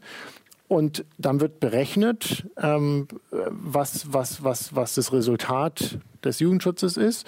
Und dann kommen unterschiedliche Alterskennzeichen raus, weil eben die Amerikaner sagen, also hier, da ist mehr Sex im Spiel drin, das ist bei uns ein Mature, ein M und wir sagen, äh, das ist eine 16 und PG sagt, das ist eine 12 und Brasilien sagt, das ist eine 14 oder was auch mhm. immer. Und je nachdem, ähm, wie, sein, wie, wie das Gerät, Gerät, was man hat, das Smartphone, das Tablet oder äh, die Konsole, äh, eingestellt ist, wird das entsprechende Alterskennzeichen ähm, gezeigt. Und das ist ein mhm. ganz tolles System, weil es, ähm, das gab es auch noch gar nicht ähm, vorher, diese, ähm, diese, diese Art und Weise, global einheitlich ein System ähm, zu, ähm, ähm, zu starten, wo trotzdem die Eigenheiten der einzelnen Regionen und Partner erhalten bleiben. Und das macht uns viel Spaß. Gerade haben wir ähm, einen wichtigen Partner mit Google, ähm, mit dem Play Store, wo jetzt die Alterskennzeichen verfügbar sind, die sich angeschlossen haben, mit Microsoft, mit Nintendo, ähm, mit, mit Mozilla und noch weiteren, mhm. die kommen. Und ähm, haben da ich erinnere noch mal, wir haben in 20 Jahren USK 40.000 Prüfverfahren gemacht und in 2015, im letzten Jahr, haben wir weit über eine Million ähm, Altersbewertungen gemacht mit diesem neuen System. Aber das neue System, da kommt mir ja gleich der, der gute Mahnspruch meiner Oma, Vertrauen ist gut, Kontrolle ist besser. Du hast es jetzt so ein bisschen dargestellt, äh, vielleicht ist es auch nicht ganz korrekt, aber der, der Hersteller, der Interesse, was auch immer hat an der Altersfreigabe, füllt einen Fragebogen aus und dann wird das abgeglichen mit den individuellen Kriterien, die für jedes Land gelten und dann wird die jeweilige Altersfreigabe draufgepackt, mhm. salopp formuliert. Mhm das ist ein Automatismus, das macht ein Computer. Also die können sozusagen sich selber ihr Altersfreigabenkennzeichen ziehen oder wie wird das dann nochmal kontrolliert? Weil ich kann ja, ja viel angeben. Ja, ich kann auch sagen, ich bin, ich bin 18, darf Alkohol kaufen, bin aber erst 12. Ja, Ähm, danke für die Frage, hätte ich ja fast äh, hier nicht mehr äh, erzählt. Ähm, das ist wichtig, weil wir haben zwei Elemente. Einmal legen wir die Berechnungsformel fest, die ist auch nicht transparent. Der, mhm. Man sagt auch nicht zum Schluss, gefällt dir die Altersfreigabe nicht, die automatisch errechnet wurde, dann geh nochmal zurück und hol dir eine andere, sondern es wird errechnet nach den Angaben des Entwicklers. Und wir haben aber ein, ähm, ein Testing-Team, was ähm, die Sachen überprüft. Wir machen Stichproben, wir äh, reagieren auf Beschwerden. Also wenn sich da jemand falsch eingestuft hat und ähm, der 40. der das Spiel runterlädt, ähm, beschwert sich bei uns, dann ist innerhalb von 24 Stunden mhm. das Alterskennzeichen verändert. Das ist eben auch der große Vorteil von diesem System. Wenn du ähm, auf dem Datenträger im Handel ähm, ein Kennzeichen hast und der, der, wir haben eine 12 erteilt und der macht aus Versehen eine 6 drauf, da muss der die ganze Ware wieder ähm, zurückziehen, einstampfen, neu pressen. Das ist, das geht überhaupt nicht in der, in der ähm, haptischen ähm, mhm. Offline-Welt. Online geht das. Innerhalb von ein paar Stunden ist so ein Kennzeichen automa automatisch ähm, dann, dann korrigiert, wenn mal ein Fehler passiert sein sollte. Und da beschäftigen beschäftigt jeder dieser, ähm, jeder dieser Institutionen, die beteiligt sind, hat jeder ein Testing-Team und ähm, guckt, ob er was findet. Wenn wir zum Beispiel finden, ähm, eine App, äh, sagen wir mal ein Spiel, ähm, hat, hat sich eine 12 gegeben, ist aber eine 16, ändern wir das und mhm. ähm, auch die anderen Partner in den anderen Ländern berechnet sich dann automatisch auch neu. Das heißt, da gucken wir schon sehr genau drauf. Aber ich kann auch ähm, sehr, ähm, sehr, sehr wie sagt man das, ähm, ich kann dich beruhigen. Ähm, die Entwickler, denen ist, denen ist nicht so wichtig im, im Zweifelsfall, äh, ob sie jetzt eine 6 oder eine 12 oder eine 18 oder 16 haben, weil wir doch, haben wir gerade gesehen, ähm, die der, der durchschnittliche Gamer, ähm, der durchschnittliche Computerspieler ist inzwischen 35 Jahre alt. Also die Kernzielgruppen sind ist dann doch, so? ja, 35. Ich dachte immer noch 32, aber inzwischen ist es schon 35. Also, äh, ähm, das heißt, da ist für das Unternehmen jetzt auch nicht so wichtig, ob sie jetzt die 16 oder die 18 haben, sondern für die ist wichtig, ähm, wir haben hier ein verlässliches Alterskennzeichen und es ist eine gute Information und es ist ein Kontext, wo Eltern sagen, da, da glaube ich, ähm, das ist ein sicheres Umfeld für meine Kinder. Auch für die gibt es Angebote. Also da haben wir wenig, ähm, ganz, ganz, ganz wenig Fälle, wo wir das Gefühl haben, da hat jemand versucht, irgendwie falsch zu beantworten es gibt es eigentlich nicht. Ist aber ganz spannend, denn äh, Dalvon äh, aus unserem Forum, der hatte noch kurz vor Sendungsbeginn äh, einen Screenshot eingesendet von einem Spiel ähm, Sword of Chaos. Das ist ein Spiel, was durch dieses Prüfverfahren gegangen ist. Äh, ich, ähm, Fantasy, Anime, Universum mit das übliche Kulleraugen-Mädels, die sich und an Monstern die Körper einhauen. Sehr comichaft, aber mit gigantischen, wackelnden Atombusen. Also ordentlich gepimpt in dem Bereich. Und er schrieb so, oh, guck mal, mit Screenshot-Beweis, das ist ab 6 freigegeben, also USK-Logo ab 6 durch dieses neue System wahrscheinlich eben möglich gemacht. Und er sagte halt, ist das jetzt ein Fehler? Weil seine persönliche Wahrnehmung war, oder so hat er es geschrieben, ich würde das meinem Kind nicht zum Spielen geben. Also man sieht da keine Nippel, es ist nichts, nichts wirklich Sexuelles über dieses typische verhüllte, aber üppig bestückte, wackelnde drin in dem Spiel. Ist das jetzt so ein Fall, wo du sagst, ja genau das ist halt in Deutschland nicht das Kriterium, verhüllt, verhüllte Brüste, ob sie jetzt wippen oder nicht, wenn sie gigantisch sind oder klein, das ist alles nicht wichtig. Äh, da ist noch keine Sexualisierung oder das ist noch nicht bedenkenwürdig? Du wirst dich wundern, dass ich äh, nicht wundern, wenn ich jetzt sage, muss man sich erstmal anschauen. Ja, äh, müsst ihr natürlich gucken. Aber äh, pauschal kann man sagen, erstens, wir sind auch angewiesen auf, auf Rückmeldungen, weil es gibt, es gibt Millionen ähm, Apps, die durch dieses System laufen. Wir können gar nicht jede einzelne mhm. überprüfen. Das heißt, wir müssen auch gucken, dass, äh, und, und wenn man mal ehrlich ist, es gibt ja auch 80 Prozent, die werden kaum runtergeladen. Mhm. Ähm, und da müssen wir ähm, sind wir auch darauf angewiesen, dass uns welche aufmerksam machen und wir dann gucken, ähm, ähm, ist es richtig oder nicht. In dem Fall bin ich tatsächlich skeptisch, wenn, wenn so wie du es beschreibst, ähm, zwar ähm, erotische Darstellung ist, aber nicht sexualisiert, dann gehen wir in Deutschland schon tendenziell damit anders um als, als andere Länder. Das heißt, es ist nicht pauschal, wenn jetzt ähm, ganz große Brüste zu sehen sind und die wackeln, dann ist es eine 18 oder sowas. Mhm. So pauschal kann man es eben nicht sagen, muss man durch den Fragebogen gucken, in, in was, was kommt da raus. Aber ich nehme das mit und wir werden es sofort überprüfen. Insofern danke für den Hinweis. Äh, wir werden es überprüfen und gucken, ob es die richtige Altersfreigabe hat. Und dann, wenn es die falsche hat, wird es innerhalb von ein paar Stunden ja. ähm, ähm, auch verändert. Ich will auch dem Spiel jetzt nichts, nichts, nichts, äh, nichts, nichts Böses. Es war nur ganz interessant, weil genau hier, weil wir gerade so schön darüber gesprochen haben, offensichtlich hier, ja eben der Dalvon sagte, ja, Moment, das ist aber nicht ganz, ganz sauber. Aber über das Spiel kann ich nichts sagen, deswegen weiß ich nicht, wie, wie weit das im Spiel vorkommt oder nur in dem Trailer. Ja. Ist auch ganz egal. Wir werden gleich natürlich noch weitersprechen über Kriterien, über Kriterien, die sich vielleicht auch ändern und natürlich auch über Fallbeispiele, über konkrete Spiele, über Aufreger, die ihr genannt habt. Das alles nach einer kurzen Pause.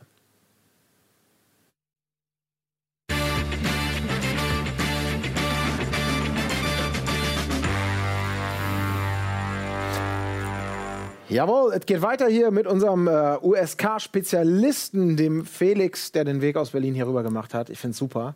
Wir haben ganz viel schon gehört, äh, wollen natürlich noch ganz viel abarbeiten, deswegen machen wir direkt weiter. Ähm, ich habe es schon gesagt, lass uns mal ein bisschen über Kriterien reden. Ähm, ein Kriterium, das lege ich jetzt HFB 11 sozusagen in den Mund, denn er hat die Frage formuliert, was früher gigantisch war, heute vielleicht nicht mehr, ist Krieg.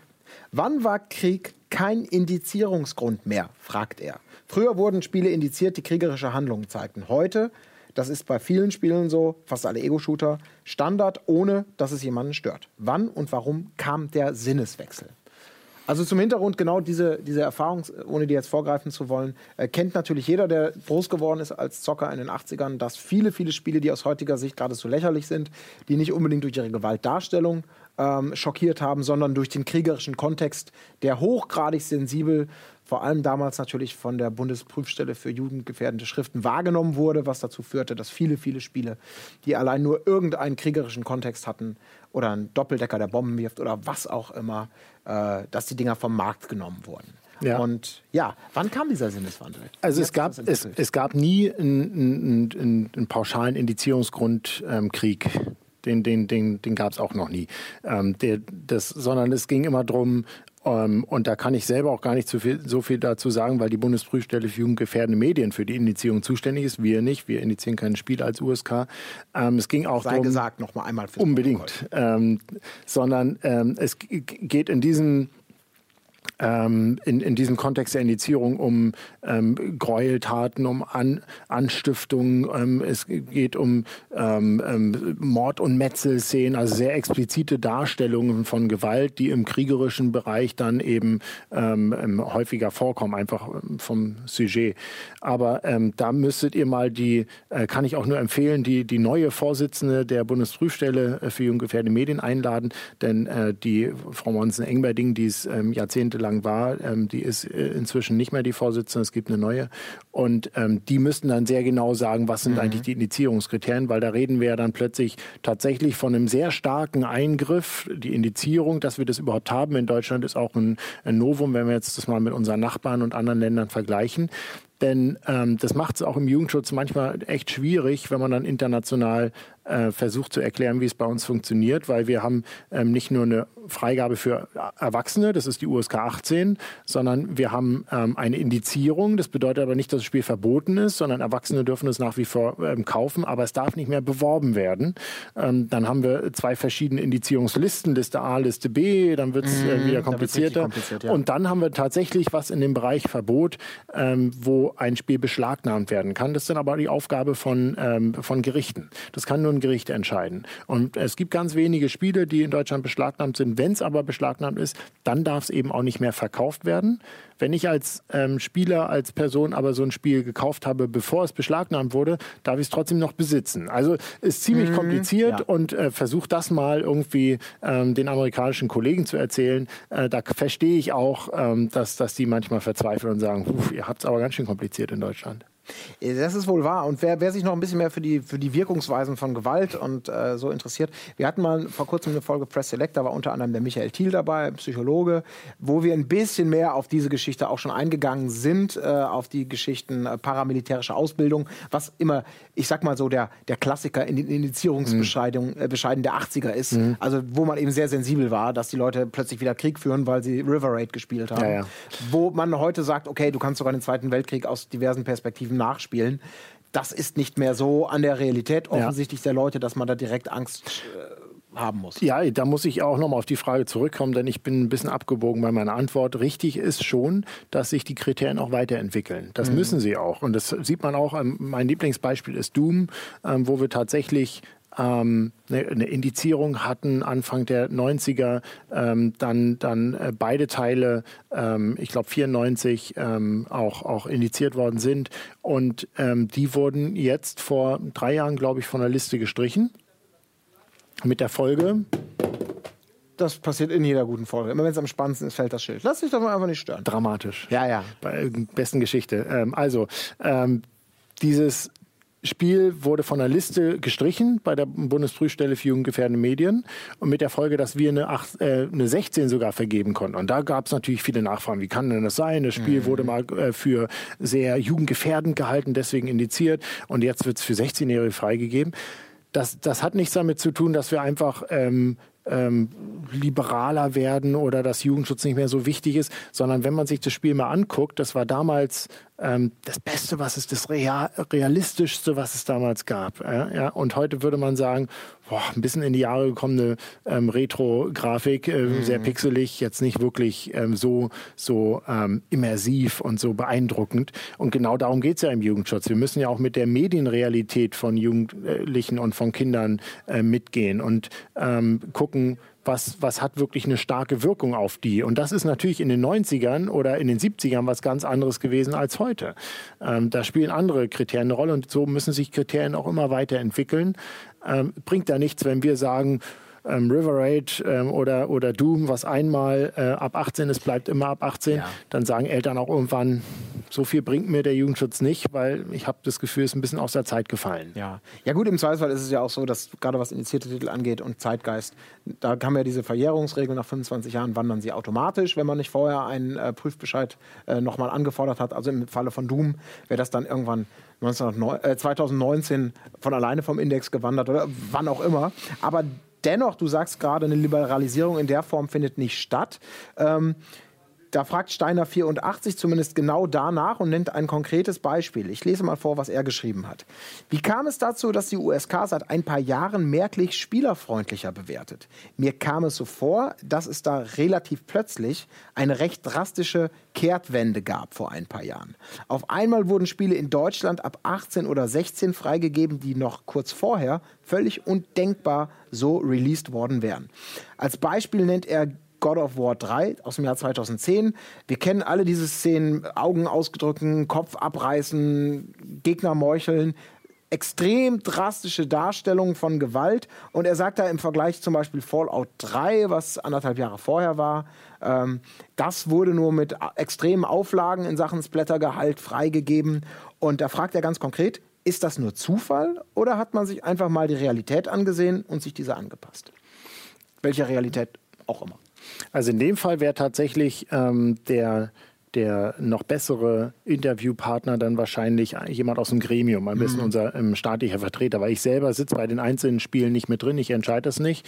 Ähm, insofern kann ich zu einzelnen Spielen, äh, zu den Gründen dann mhm. nicht so mhm. richtig was sagen. Das Gute ist aber, wenn man uns eine E-Mail schreibt zu einem konkreten Spiel und sagt, warum hat das diese Alterseinstufung, dann kriegt man auch eine persönliche ähm, E-Mail von den staatlichen Vertretern bei uns zurück, die das, die das begründen. Pauschal kann man trotzdem sagen, ähm, dass, es, dass wir nicht spielerfreundlicher sind, weil, weil bei der USK geht es ja nicht darum, ähm, den Spielern Gefallen zu tun, sondern ähm, der gesellschaftlichen Aufgabe des Jugendschutzes gerecht zu werden. Ähm, und wir sind auch nicht, es gab auch keine Kehrtwende oder sowas. Natürlich ist es trotzdem wichtig zu sehen, dass einzelne Verfahren auch immer eine Auswirkung auf die Spruchpraxis haben können. Jüngster Fall Mortal Kombat 10. Mhm. Ich weiß nicht, wer damit gerechnet hätte, ähm, dass das freigegeben wird, aber es gab eine Entscheidung der ähm, Bundesprüfstelle für jugendgefährdende Medien, das nicht zu indizieren. Auf der Grundlage konnten wir dann die 18 vergeben. Und das natürlich auch nur, nur um ein Beispiel zu nennen, für unsere Gremien und für unsere Spruchpraxis ein Indikator zu sagen, hm, hier wird zum Beispiel stärker anerkannt, wenn etwas in einem Fantasy-Setting passiert. Mhm. Zu sagen, wo ist der Unterschied zwischen ähm, einem Schulhof, ähm, wo irgendwie mit äh, jugendaffiner Musik irgendwie Gewalt ausgeübt wird und einem klaren Fantasy-Setting, wo, ähm, wo, wo äh, Charaktere miteinander kämpfen, die man auf der Straße schwerlich treffen kann. Mhm. Ähm, dass, dass, dass, dass dieser Faktor von der BPN als einer von mehreren zum Beispiel stärker gewürdigt worden ist, hat dann für uns wieder eine Auswirkung. Ähm, und ein anderer Faktor kommt auch noch dazu. Wir haben nämlich in der USK in den letzten Jahren sehr stark ähm, die Kommunikation mit den, mit den Entwicklern verstärkt. Das heißt, ähm, wir haben jemanden, der fährt in die Entwicklerstudios, auch ähm, nach Asien, nach ähm, in die USA und erzählt, wie funktioniert deutscher Jugendschutz und was sind da wichtige Kriterien. Das heißt, diese Mythen, die die die auch die Entwickler eine Weile gepflegt haben, weil sie sagten, uh, Deutschland ist irgendwie schwierig mhm. mit Blut, wir machen das Blut lieber grün, was was für uns gar was gar keine Jugendschutzrelevanz hat mhm. im Gremium, aber wo die wo die sich nicht zu helfen wussten äh, das haben wir mit Aufklärungsarbeit auch versucht, besser hinzukriegen, haben deswegen auch die Leitkriterien veröffentlicht und haben einfach viel mehr erklärt. Und ähm, dass beispielsweise Shooter wie Battlefield oder Call of Duty, dass da schon lange keine mehr gab, ähm, wo es lokalisierte deutsche Fassungen gab, hat auch damit zu tun, dass die sich von vornherein gleich darauf einstellen und sagen, wir beschneiden uns jetzt nicht in dem, was wir erzählen sollen, sondern wir denken es einfach schon mit und, und bauen die Geschichte so, ähm, dass, dass wir da nicht ähm, wegen einer zu drastischen Szene ähm, Flughafenlevel, um das, mhm. um, um das ähm, Modern Warfare 2, um das mal zu nennen, um da nicht anzuecken. Und ich glaube, das ist so ein Prozess, der hat dazu geführt, die Unternehmen verstehen es besser, Jugendschutz entwickelt sich weiter und es gibt durchaus ähm, wichtige Entscheidungen, die dazu führen, dass, ähm, dass man auch sagt, im Bereich der realistischen Darstellung von Gewalt gibt es auch durchaus eine Entwicklung, ähm, die ähm, Erwachsenen zum Beispiel ähm, insofern mehr zutraut, als dass ähm, weniger Spiele indiziert werden ähm, ähm, durch die BPJM. Das ist natürlich klar, aber es ist für mich trotzdem irgendwie schwer vorstellbar, äh, dass ein Mortal Kombat X-Entwickler äh, mit dem Endprodukt äh, auch nur ansatzweise sich irgendwelchen sich geschert hat für deutsche äh, Leitlinien oder Sensibilitäten. Das ist ja dann schon so ein Fall, wo äh, Dead Space hatten wir vorhin schon genannt, wo äh, bei Mortal Kombat, um das kurz zu sagen, da habt ihr ja, sag ich mal, in der ersten Instanz die Segel gestrichen und habt gesagt, wir können so nichts geben und habt es dann an die BPJM weitergegeben damit die sagen wird, checkt ihr das doch bitte mal. Äh, seht ihr da Möglichkeiten, dass wir dem Siegel geben? Oder wie ist das gelaufen? Ich meine, es ist ja, ist ja dokumentiert, ich habe es jetzt noch nicht auf dem Schirm. Ja, also das ist insofern dokumentiert, als das, was man sagen kann, ist, ähm, die BPJM hat ähm, eine hat nicht indiziert, und dann wurde es eingereicht und hat bei uns eine 18 gekriegt. Mhm. Denn ich kann nichts zu, ich kann nichts zu Verfahren sagen äh, in der USK, die mit keinem Ergebnis rausgehen. Mhm. Weil da, da müssen wir auch die, ähm, die, den, dem Publisher oder den, die, die Unternehmen ähm, den Sicherheit geben, dass wenn die kommen und sagen,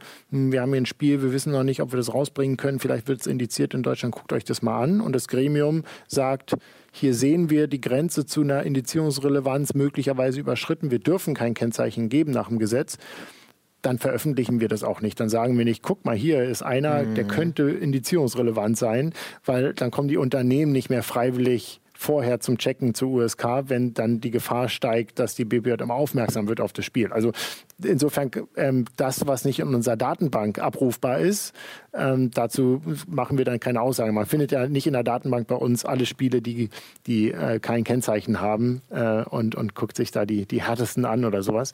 Ähm, das, mhm. das, das da, darüber können wir keine Aussage machen. Aber ihr werdet euch vielleicht ein bisschen gewundert haben, dass ihr da doch plötzlich dann doch die 18 erteilen dürft, wahrscheinlich. Für so einen Kandidaten wie Mortal Kombat zum Beispiel. Also ähm, mich persönlich als, als Konsument hat es auf jeden Fall sehr überrascht, wie glaube ich viele andere dabei auch, äh, draußen auch, dass bei dem Spiel, wo ja mal wieder auf, eine, auf ein, ein neues, extrem intellektueller Überbau im Sinne von humoristisch, äh, das sei mal dahingestellt.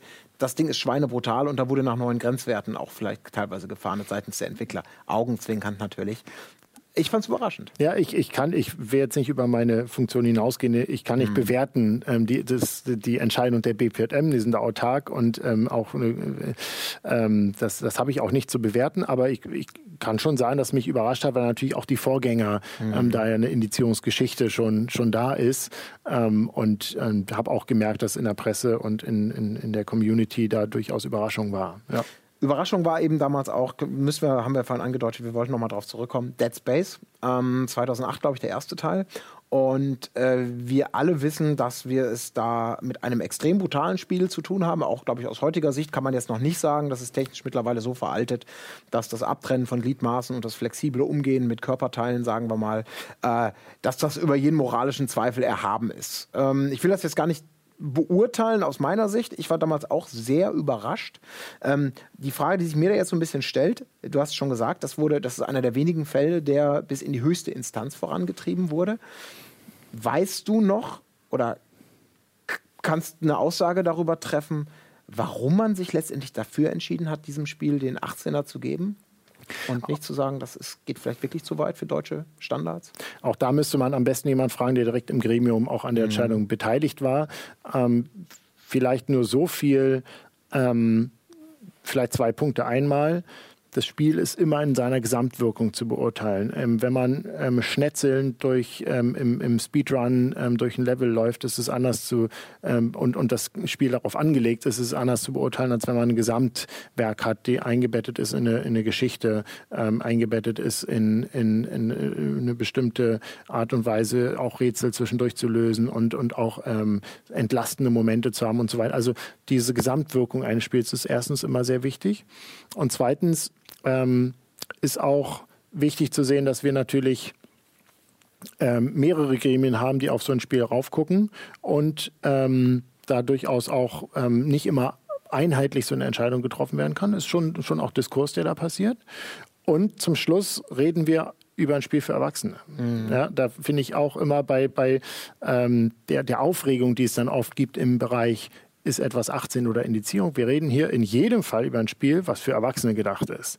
Und ähm, da finde ich, muss man dann auch ähm, einen anderen Maßstab ansetzen und sagen, Erwachsene sollten eigentlich per se erstmal selber entscheiden, ob, ob mhm. ihnen das mhm. zu gewalttätig, zu brutal ist, ähm, der, der, der Inhalt oder ob sie das gut finden. Das ist nicht mehr Aufgabe des Jugendschutzes. Ähm, Indizierung ist da ein bisschen was anderes, weil Indizierung, ähm, habe ich schon gesagt, so ein Sonderfall ist in Deutschland. Mhm. Aber ähm, deswegen kann ich nicht pauschal ähm, zustimmen, wenn man sagt, ähm, ähm, Shooter aus Jugendschutzsicht ist schlimm, wenn er eine USK 18 hat. Dann ist es erstmal ein Erwachseneninhalt und Erwachsene sollen natürlich auch ähm, ihre Inhalte so konsumieren, wie sie möchten. Ähm, da ist der Jugendschutz generell jetzt noch nicht gefährdet mit einer USK 18. Insofern mhm. habe ich da bei Dead Space, stehe ich auch voll hinter der Entscheidung, ähm, die da getroffen wurde ähm, und, und auch die BPJM, äh, mit denen haben wir regelmäßige Austauschgespräche. Einmal im Jahr setzen wir uns zusammen, gucken, was ist eure Spruchpraxis, wie ist unsere, wie passt es zusammen, wo gibt es vielleicht Abstimmungsnotwendigkeiten. Äh, auch die BPJM stand hinter der Entscheidung ich finde ich unglaublich spannend, also gerade den Fall, weil äh, ich, ich verstehe dieses Argument des Kontextes und die Einbettung in ein gesamt, gesamtes Spielerlebnis, was per se ja total richtig und wichtig ist, nicht zu sagen, weil da ein Kopf explodiert, ist es gleich das Teufelswerk, sag ich mal. Äh, aber es, es geht ja dann doch in Grenzen und manchmal mag man dann da sitzen und denken, nun ja, jetzt kann man darüber diskutieren, ob ein Dying Light, was indiziert ist bei uns, jetzt nun wirklich tatsächlich so viel schlimmer ist oder so viel offensiver in Sachen Gewaltführung äh, vorgeht, als jetzt ein, ein Dead Space, wo man ja auch immer noch auf Leichen trampeln darf, auf menschliche Überreste, um da Munition rauszuholen. Also wo zehn Jahre früher wahrscheinlich Alarmglocken bei jedem, der an so einer äh, Prüfung beteiligt ist, geschrillt hätten oder menschliche Köpfe als Wurfgeschosse gegen Gegner eingesetzt werden können. Das ist ja alles möglich. Ja. Das war ja auch die große Überraschung. Ähm, ich bin grundsätzlich ja voll bei dir, natürlich, dass, dass Erwachsene äh, ein, ein anderes Anrecht haben auf Medien als, als, als Kinder und Jugendliche. Aber das sind wahrscheinlich dann auch genau diese Grenzbereiche, einmal von den Spielen her, aber auch vom Jugendschutz oder dem potenziellen Aufeinanderclashen von Interessen, wenn wir darüber reden. Ähm, und das, ja? sieht, das, sieht, man ja auch dadurch, dass es im Appellationsverfahren war, dass es auch bei uns zu einer großen ja. Diskussion geführt hat und da auch unterschiedliche Gremien unterschiedlicher Meinung waren. Ne? Mhm. Das ist sozusagen in so einem Appellationsverfahren heißt immer, uh, das ist echt ein schwieriger Fall, ähm, den es zu entscheiden gilt. Und da finde ich aber eigentlich toll, dass wir in Deutschland so eine Diskussionskultur haben, uns auch darüber streiten zu können, weil ähm, nichts ist schlimmer für den Jugendschutz, als wenn alle sagen, hm, mir doch egal. Dann funktioniert Jugendschutz mhm. nämlich nicht, sondern es geht darum, dass man sich auseinandersetzt damit und dass vielleicht der eine Vater sagt, also komm, das kann mein Sohn spielen, das ist doch kein Problem. Der andere Vater sagt, nein, auf gar keinen Fall, mhm. ist viel zu gewalttätig, ich will, dass mein Kind anders aufwächst und so. Ähm, nichts besser als das. Aber was sagt denn dann, ich ich meine, die Publisher sind ja auch, die bekommen sowas ja auch mit. Dann ist die für die, äh, vielleicht meinetwegen Dead Space, die Anno 2008, sagt man plötzlich sauber, das Ding ist durch. Unser Ding ist ja eigentlich nur halb so hart und sonst was. Äh, liebe USK, wieso macht ihr uns jetzt so Probleme oder nicht? Ich meine, werden solche Gespräche geführt, dass man einfach sagt, ihr guckt mal auf eure eigene Spruchpraxis und erklärt mir, warum mein Produkt anders zu beurteilen ist? Also die, die, die ständigen Vertreter der obersten Landesjugendbehörden bei uns, die ähm, beantworten viele solcher Fragen. Mhm. Und häufig zeigt uns dann auch, wir haben wahrscheinlich eine ganz gute Mitte, ähm, da beschwert sich der Sohn, dass es ähm, zu hoch geratet ist und der Vater, mhm. äh, dass es zu niedrig geratet wird. Also haben wir durchaus, ähm, dass wir von beiden Seiten ähm, dann auch mal Kritik erfahren. Ähm, die Publisher haben sich, haben sich gut damit daran daran gewöhnt. Das sieht man auch an der Anzahl der Berufungsverfahren, die wir haben. Die ist nämlich denkbar gering. Ähm, das sind 0,5 äh, Prozent der Verfahren, wo der, wo der Anbieter nochmal in Berufung geht. Die Berufung kostet gar nichts. Er kann jederzeit in Berufung gehen, aber die wenigsten machen das, weil das eigentlich eine gute äh, Spruchpraxis ist, die da gewachsen ist. Auf jeden Fall. Also diese Liber ich, ich nenne es immer noch Liberalisierung oder man, vielleicht auch zeitgemäße Anpassung. Man, man darf ja auch nicht vergessen, man selber wird ja auch älter, wird vielleicht auf der einen Seite sensibler. Und ich weiß natürlich auch, dass ich mit 16 Jahren das Schwert der Freiheit und ich will alles, obwohl ich es eigentlich noch nicht darf, äh, vor mir hergetragen habe und Diskussionen mit meinen Eltern geführt habe, weil mich solche Sachen auch unmittelbar betroffen haben. Heute sehe ich das ein bisschen anders und man, es, es gibt den, den klassischen, den, den, Generationsgap, der dann irgendwann kommt, äh, der, der Kulturpessimismus, all diese Sachen sind wichtig, wollen wir gar nicht äh, total vertiefen. Ich möchte, ja? Darf ich noch eine, eine Sache sagen, weil äh, man muss auch aufpassen, dass diese ähm, Debatte ähm, Jugendschutz wird immer liberaler, es ist, ist, eben keine Einbahnstraße. Es geht nicht nur in die Richtung, dass man sagt, Inhalte, ähm, das, das wird immer weniger wichtig. Es geht eben auch in die andere Richtung, wenn man zum Beispiel im Bereich Datenschutz, wie gehen die Leute mit ihren Daten um, mit persönlichen Bildern, so, Social Network, ähm, was ist mit äh, Bezahlsystemen, ähm, was bezahlt man in App-Purchase und, und ähm, sozusagen Micropayment für ähm, Free-to-Play-Spiele oder was ist in dem Bereich, ähm, wo wir ähm, mit Nutzerinteraktion, mhm. ja, wo man, wo man sich jetzt Nutzer, User untereinander unterhalten oder wie viel spielt man. Das sind ja alles Sachen, die gab es auch in 70ern, nur in anderer Form, werden aber heute zum Teil viel heißer diskutiert, wenn es beim Jugendschutz um, um die, die Online-Welt äh, bei Online-Spielen darum geht. Da, da ist die Sensibilität eher gestiegen. Und da, so muss Jugendschutz immer, immer hinterherbleiben und sagen, okay, ähm, Realismusgrad, da haben sich die Leute vielleicht, die Medienrealität, da hat man sich dran gewöhnt, aber es gibt neue ähm, Bereiche, ähm, wo, wo man mehr Auskunft geben muss, wo man stärker unterstützen muss. Und dann müssen wir uns bei denen ähm, deutlich besser aufstellen, um, um, um da eine gute Information und eine gute Unterstützung für Eltern zu geben. Und äh, das ist, beinhaltet natürlich auch den Austausch wiederum mit äh, Gesetzgebung und allen möglichen Dingen, die vielleicht mal äh, novelliert werden müssten. Wir kommen jetzt noch zu einem schnell noch zu einem anderen Komplex. Vielleicht kannst du mir da was zum Stand der Dinge sagen oder eurem Austausch. Ein Klassiker in der deutschen äh, Problematik sind natürlich verfassungsfeindliche Symbole. Äh, Milchmann hat stellvertretend dazu geschrieben, ich habe eine Frage zu verfassungsfeindlichen Symbolen in Computer- bzw. Videospielen. Bisher gibt es in Deutschland dazu eine sehr restriktive Praxis. Ein Hakenkreuz in einem Spiel bedeutet automatisch Beschlagnahmung. Diese Praxis basiert auf Gerichtsentscheidungen in den 90ern, als Computerspiele noch einen ganz anderen Entwicklungsstand und auch Stand in der Gesellschaft hatten. Auch Juristen argumentieren, dass die Auslegung der Gesetze und die damit einhergehende Diskrepanz Diskrepanz zur Bewertung anderer Medien, Medien wie Spielfilm nicht mehr zeitgemäß ist. Gerade im Hinblick auf die liberalere Bewertung von Gewalt in den letzten Jahren, er nennt jetzt äh, Mortal Kombat X oder die Aufhebung der Indizierung von Fallout 3, ist auch eine Liberalisierung bei verfassungsfeindlichen Symbolen in Zukunft zu erwarten? Und wenn ja, von wem könnte dieser Impuls ausgehen? Publisher, BPJM, USK-Beirat? Seid ihr an sowas dran, auch mal zu sagen, ihr müsst mal wieder bitte erstmal, damit wir unsere Arbeit machen können, eure Arbeit neu beurteilen, liebe Gesetzgeber? Jetzt mal flapsig formuliert. Ja, das ist ähm, auf jeden Fall ein Thema, was, was bei uns eine große Rolle spielt. Ich bin ja beeindruckt, wie, ähm, wie, wie, wie, ähm, wie inhaltlich äh, ja. eure, eure User hier Die Community ist super. Ja, super, ja. wirklich, weil das eine Frage ist, die, die uns auch sehr stark beschäftigt mhm. und wo ähm, ich persönlich auch finde, da ähm, geht es um die Frage, ähm, Gleichberechtigung Film und Spiel. Weil wenn man es mal runterbricht in einfachen Worten, die Entscheidung, ähm, die da, ist die Wolfenstein-Entscheidung aus den 90ern. Ähm, da ging es darum, dass der Richter gesagt hat, ähm, Spiele sind nicht in der Lage, als Medium ähm, reflektiert mit einem sehr problematischen ähm, Sujet und Thema wie Nationalsozialismus ähm, umzugehen und das so reflektiert rüberzubringen, dass es eine sogenannte Sozialadäquanz der Darstellung gibt. Das heißt, es ist sozial adäquat, auch Hakenkreuze, verfassungsfeindliche Symbolik und sowas zu zeigen, weil ein Film ähm, das so reflektieren kann und so in, in, in einen Zusammenhang bringen kann, ähm, dass es sozial adäquat wird. Das hat der Spielen abgesprochen. Und ich glaube inzwischen, also ich, ich treffe kaum noch jemanden, ähm, der, der sich traut zu sagen, Spiele können das per se nicht.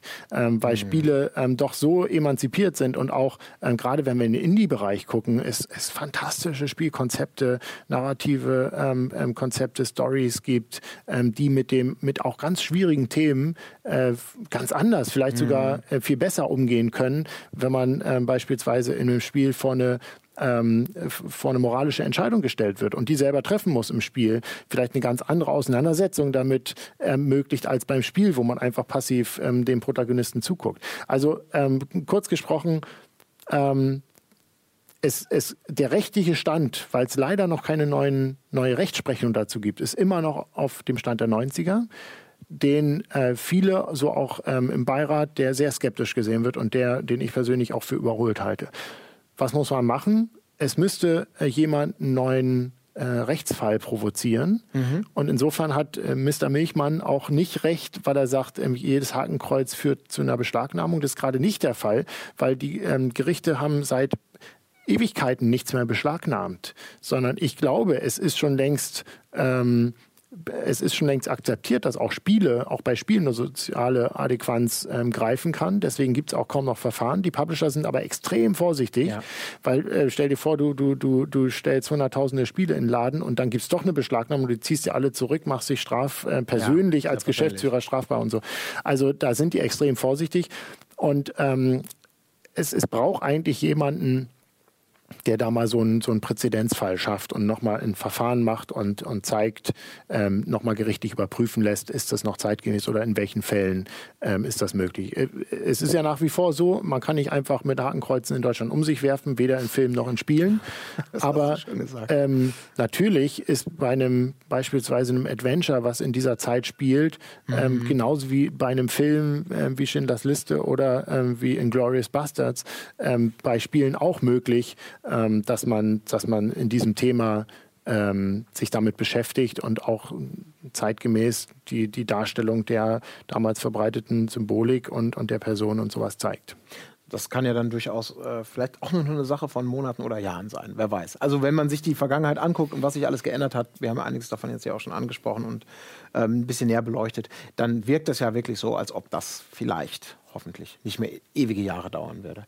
Ähm, wir machen noch eine kurze Pause und sind dann noch mal da mit einem kleinen Abschluss mit ein paar ähm, gezielten Punkten, äh, über die wir reden wollen. Ganz wichtiges Thema: Virtual Reality und Immersion, Wirkung von Spielen wieder dabei. Wie wirken Spiele und die durch Virtual Reality vielleicht ein ganz neues Erlebnis und damit auch äh, neue Kriterien bzw. einen neuen Umgang bei der USK erfordern. Wenn ihr dazu mehr wissen wollt, dann bleibt dran. Wir sehen uns gleich wieder.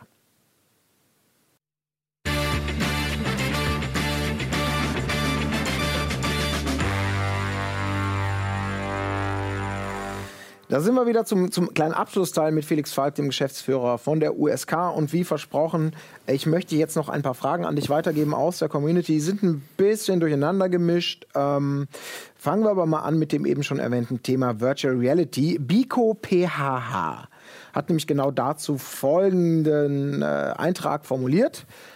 Fragen, die ein bisschen in die nicht mehr so ferne Zukunft zielen.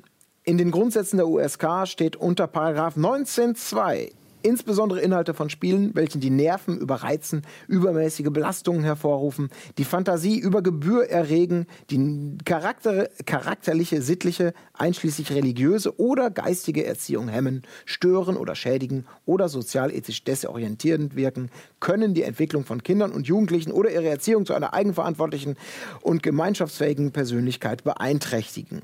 Soweit äh, das Copy-Paste aus, eurem, äh, ja. aus euren Grundsätzen. Im Zusammenhang, jetzt kommt er, im Zusammenhang mit den neuen VR-Tools und Anwendungen, die, den, die in den Startlöchern stehen, ist ja häufiger zu hören, dass durch die Immersion die Belastung für den Nutzer, Spieler sehr hoch sein kann. Stichworte Schwindel, Unwohlsein, starkes Erschrecken bei Horrorgames. Würden solche Effekte durch VR unter die Nerven überreizen, übermäßige Belastung hervorrufen fallen? Also eine Jugendfreigabe unwahrscheinlicher machen? Also die Steigerung im VR-Bereich? Auch da kann man nicht pauschal davon äh, reden, dass das ähm, VR alleine jetzt eine Jugendschutzrelevanz hätte, weil wir auch explizit, wir gucken nicht auf gesundheitliche Schädigung. Ja? Äh, wir gucken nicht auf ähm, ob, man, ob einem schwindelig wird von einem Spiel und dann ist es erst ab 18 oder sowas. Ähm, gleichzeitig gucken wir uns VR ähm, sehr intensiv im Moment an und gucken, ähm, wo es tatsächlich auch äh, von, der, von der Immersion, von der Wirkung ähm, eine höhere Wirkung haben kann. Aber man muss da auch aufpassen, ähm, bloß weil es neu ist, heißt es das nicht, dass es nachdem dieser Neuheitseffekt, also jeder, der das erste Mal eine VR-Brille aufsetzt, ist erstmal ge geflasht und geplättet und weil, weil das ist, eine, das ist ein ganz neuer Eindruck. Mhm. Aber jede, jeder, der das fünfte Mal durchguckt, da muss man dann eben ähm, überlegen, wie, wie stark ist dann noch die jugendschutzrelevante Immersion? Ja, wir gucken nicht, wenn einem ständig schlecht wird davon, dann, dann äh, können, wir, können wir da nicht eine andere als Altersfreigabe raufmachen. Ähm, man, man muss eben aufpassen, dass man, wir hatten eine ähnliche Diskussion bei den 3D-Spielen ähm, und, und bei der Einführung des, ähm, von 3D, dass das erstmal alle ganz aufgeregt waren, dass das jetzt auch ähm, eine ganz viel stärkere Wirkung hat. Und dann hat man aber gemerkt, dass sich dieser Effekt und auch die Wirkung ähm, dann doch so eingepegelt hat. Und dass man jetzt nicht sagen kann, ähm, jemand, der einen Film in 3D sieht, ähm, der ist ähm, ganz anders ähm, das hat jetzt plötzlich eine andere Jugendschutzrelevanz, als wenn er den in 2D guckt. Und da müssen wir das beobachten, gucken, was bleibt wirklich übrig äh, von ähm, dem, was tatsächlich die Jugendschutzrelevanz verändern könnte und was ist eigentlich nur am Anfang ähm, ein Hype und dann ähm, stabilisiert sich es eher in einem Bereich, ähm, wo wir jetzt nicht bloß, weil es die ersten zwei Monate besonders aufregend ist, jetzt plötzlich alle unsere mhm. Alterskennzeichen in die Höhe, äh, in die Höhe schrauben wollen. Ja? Nee, klar, so pauschal kann man es nicht sagen, aber natürlich, es gibt ja Sachen, äh, er hat Horrorgames genannt. Gehen wir mal von meinetwegen einem Spielerlebnis aus. Äh, Geisterhaus, äh, es gab von Capcom mal eine Demo, die sogenannte Kitchen-Demo, die extrem intensiv war, mhm, die genau darauf genau ja. ausgelegt war. Etwas, was vielleicht im zweidimensionalen klassischen Fernseher äh, ja, äh, schon irgendwie nett ist wir kennen alle die Spannungen, die einen mögen es, die anderen weniger, aber wenn du so einen Helm aufziehst und wirklich eintauchst in die Welt, dann ist es vielleicht so, dass einige dann mit dem Nervenschaden rausgehen. Sind das dann Beispiele, wo du dir vorstellen könntest, Variante 1 wäre vielleicht traditionell, wenn keine Gewalt vorkommt, bei uns ein Zwölfer-Kandidat eher, weil äh, das überlassen wir vielleicht dann auch den Eltern, ob die sagen, wie viel Grusel verträgt mein Kind. Aber Variante 2, wenn das Ganze jetzt so intensiviert wird und äh, man vielleicht 20 Mal so ein Spiel spielen muss, um so einen Abnutzungseffekt haben, äh, zu haben, das will man ja nicht zwingen, vielleicht bei einem Zwölfjährigen. Mhm. Äh, das soll er vielleicht dann ja selber später machen. Aber ich interpretiere schon wieder zu viel.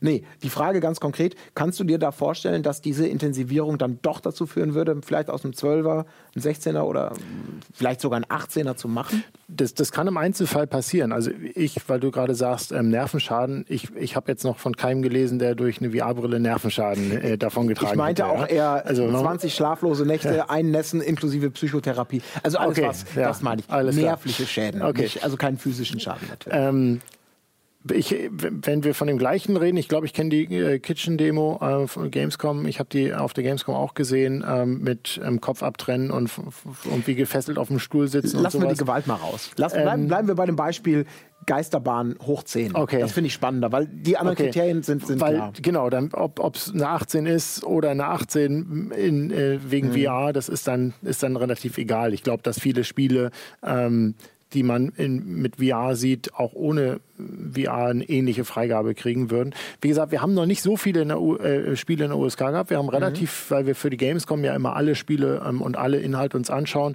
ähm, zu Gamescom ein paar Demos gehabt, die natürlich auch äh, auf diesen Effekt getrimmt sind. Das mhm. heißt, die sind natürlich, die, die, die, die schaffen es fantastisch, diesen VR-Effekt auch ähm, in Szene zu setzen.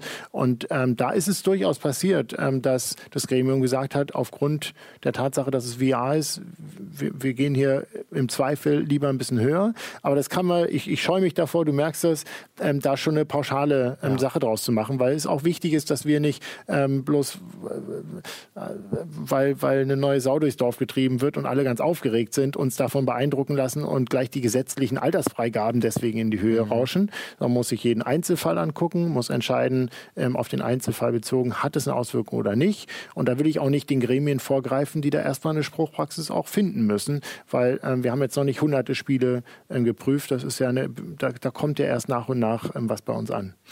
Ähm, Folgefrage von Biko PHH, du hast sie teilweise jetzt schon beantwortet, aber auch generell gesprochen.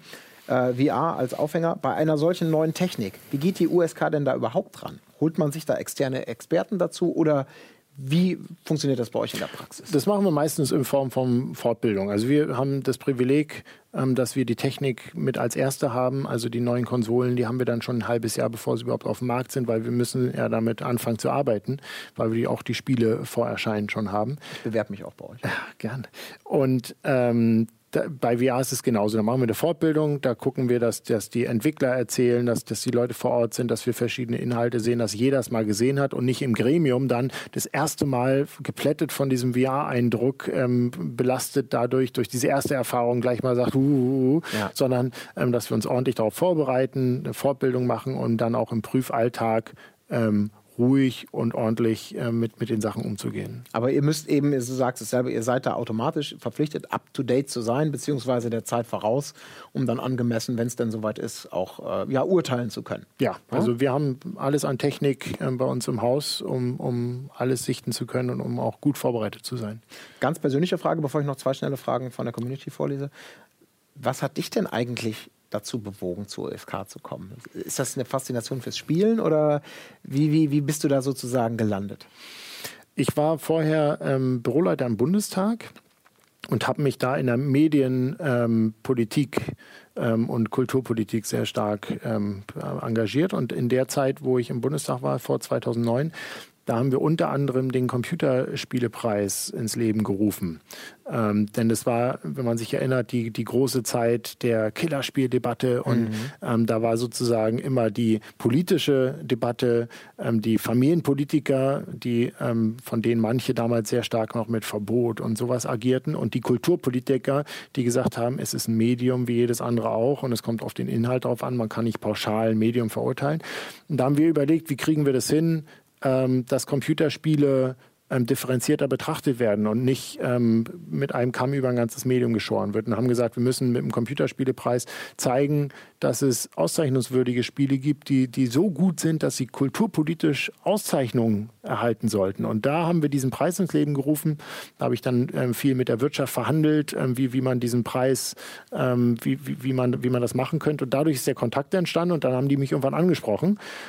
Und da musste ich nicht lange überlegen, weil ich als ähm, ähm, Jahrzehnte Stunden investierender Gamer, ähm, zumindest äh, be bevor ich angefangen habe zu arbeiten, ähm, nicht nur ein Herz für Games habe, sondern auch ähm, Jugendschutz und diese Verbindung zu Politik und sicherzustellen, dass da ähm, sowohl Gesellschaft, Eltern als auch Politik, als auch Wirtschaft da zusammenarbeiten und gemeinsam ähm, sagen, wir, wir, wir schaffen hier ein gutes System für Jugendschutz. Also ich fand es ein tolles Konzept und ähm, habe hab da gerne ähm, Ja gesagt. Aber ähm, das kann ich mir auch äh, vorstellen, dass da auch die Industrie gerne Ja gesagt hat. Ähm, aber du, man könnte ja auch sagen, du bist ein bisschen äh, vorbelastet, als, als du sagst, selber passionierter Spieler gewesen, der dann sagt, ich möchte hier äh, etwas für das Gaming tun und für, die, für, die, äh, für eine bessere Position Positionierung und eine bessere Wahrnehmung oder einen angemesseneren Umgang mit diesem Medium. Ähm, das finde ich ja total redlich und auch gut, aber ich kann mir vorstellen, dass in der Praxis ähm, damals, wahrscheinlich mehr als heute, wenn ich mir an mediale Berichterstattung von anderer Seite in Sachen Computerspiele mir das anschaue, seitens vielleicht konservativerer Politikvertreter, da wirst du ja wahrscheinlich nicht nur Freunde gefunden haben, oder? Oder äh, da wird euch doch wahrscheinlich auch noch ein eisiger Wind teilweise entgegenwehen.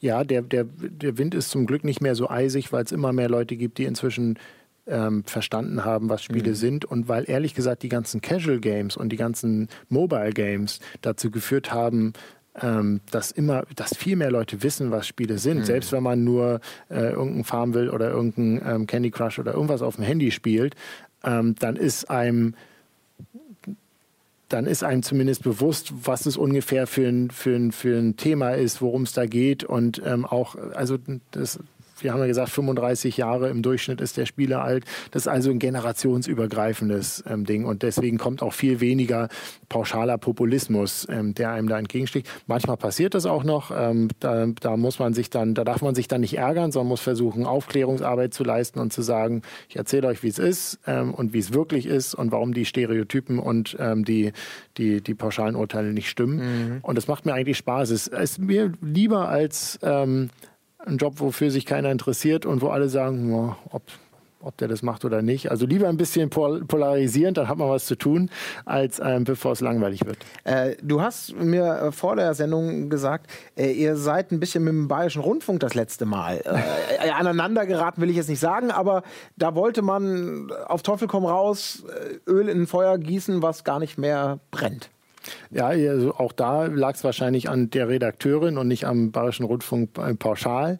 Ähm, aber da habe ich mich dann schon geärgert, weil ähm, wenn man dann merkt, dass die Story eigentlich schon längst feststeht, ähm, die gedreht werden soll und im Prinzip egal ist, was du sagst, ähm, Hauptsache, ähm, ja, gibt es auch dann ein paar journalistische Methoden, so oft nachzufragen, bis man irgendwas hat, was man dann einen Schnipsel nehmen kann, der den Eindruck erzeugt, den du gar nicht erzeugen wolltest. Aber damit muss man leben. Das, Worum das, ging's das da? ist dann Willst so. du das erzählen, Ähm, oder? Ja, es ging um ähm, Total War, äh, äh, um ein Spiel, wo, ähm, wo ein Bloodpatch rausgekommen ist, ähm, wo ähm, da kann man gut drüber diskutieren, gar kein Problem. Sind wir auch immer Freunde davon, ähm, in einzelnen Entscheidungen zu diskutieren. Aber was mich da ein bisschen geärgert hat, ist, dass wenn man sich nicht den Fall wirklich anguckt, dann zum Beispiel ähm, überhaupt nicht bemerkt, dass ähm, ein Strategiespiel, was man aus der ISO-Perspektive spielt, wo es eben nicht darum geht, also man kann zwar ranzoomen an das Kampfgeschehen bis ins Kleinste, ähm, bloß wenn man das macht, wird man unweigerlich verlieren, weil du dann den Überblick verlierst. Das heißt, es geht in dem Spiel gar nicht darum. Du, du verlierst sofort, wenn du, ähm, wenn du, wenn du dir zu viel Zeit nimmst, ranzuzoomen im tatsächlichen Spielgeschehen. Und das ist was, was das Gremium berücksichtigen muss und was auch tut, weil die kennen nämlich Spiele im, im Unterschied zu manchen Redakteuren, die dann vielleicht nur irgendwie einen, einen YouTube-Zusammenschnitt sehen und dann sagen, oh, sowas kriegt eine 12. Im Gremium gucken wir an, wie ist das Gameplay, was ist das Spielziel, was macht der Spieler, wie spielt er das und was ist tatsächlich dann an Kampfeshandlung, ist die akt interaktiv oder nicht. Das sind alles Elemente, dafür nehmen wir uns Zeit. Im Gremium guckt sich das an und dann nachher stimmt die Entscheidung. Und die stimmt nicht für einen Redakteur, der sich vielleicht darüber echauffiert oder sagt, uh, Ja. moralisch, ich will das nicht, sondern stimmt für die Kinder und Jugendliche, denn für die ist die ja gemacht. Hast du den Beitrag hinterher gesehen? Ja, klar. Und war er so, ist er so ausgefallen, wie du befürchtet hast? Ja, also ähm, ich, ich, ja, war schon ähm, nicht in Ordnung. Zum Beispiel ähm, dann, ähm, ich, ich, die haben mich dann in Zeitlupe, als ich einmal geschluckt habe, so rangezoomt in Zeitlupe ähm, mit, mit einer Off-Stimme hinterlegt, ähm, irgendwie gezeigt, um der Geschäftsführer ähm, war, sagte da, wollte nicht sagen, keine Ahnung, haben sich irgendwas ausgedacht und das da dachte ich, okay, das ist jetzt schon aus der 70er Jahre äh, Bildtrickkiste. Das ist ja dann, aus der RTL 2 Trickkiste mal oder so, also sagen. jedenfalls Die aus der Zeit gefallen. brandaktuell, Ja. Insofern war ich auch froh, als dann ähm, keiner das gesehen hatte. Ich, ich dachte, jetzt kommen irgendwie Rückmeldungen, aber Ja. gab es gar nicht, weil die Leute. Also es war, es war kein, wir haben gehofft, vielleicht da ein bisschen Aufregung zu erzeugen. Und, was nicht äh, mehr funktioniert, das genau. ist doch auch eine tolle Botschaft. Absolut. Das funktioniert nicht mehr, dass man pauschal über Spiele, Höhe, Achtung, ähm, sondern das ist deutlich differenzierter geworden inzwischen und darüber bin ich froh. Darüber sind wir, glaube ich, alle froh, weil wir alle davon nur profitieren können. Zwei schnelle Fragen vielleicht noch zum Abschluss. Und zwar eine Frage, mit der du jetzt sicherlich nicht gerechnet hast, aber Rekusa möchte gerne wissen. Es gab ja mal eine Logo-Vergrößerung. Insofern du da irgendwelche Statistiken oder Umfragen gemacht hast, beziehungsweise ihr, hat die deutliche Vergrößerung des Logos damals wirklich irgendetwas geändert in der Wahrnehmung der Käufer. Hintergrund ist natürlich der, es haben auch andere geschrieben bei uns im Forum, dass ästhetisch, sagen wir mal, die Dinger nicht unbedingt dazu beitragen, dass das Artwork des Covers besser zur Geltung kommt. Ich finde unsere Kennzeichen natürlich total wunderschön. Selbstverständlich. Ähm, aber ich fühle mich da gar nicht äh, so richtig in der Diskussion äh, beteiligt, weil wie die Kennzeichen aussehen ähm, und wo sie sein müssen und wie groß es steht im Gesetz, das entscheiden die, ähm, das entscheiden die Bundestagsabgeordneten und an die muss man auch schreiben, wenn man sich darüber ärgert. Das war also eine politische Entscheidung.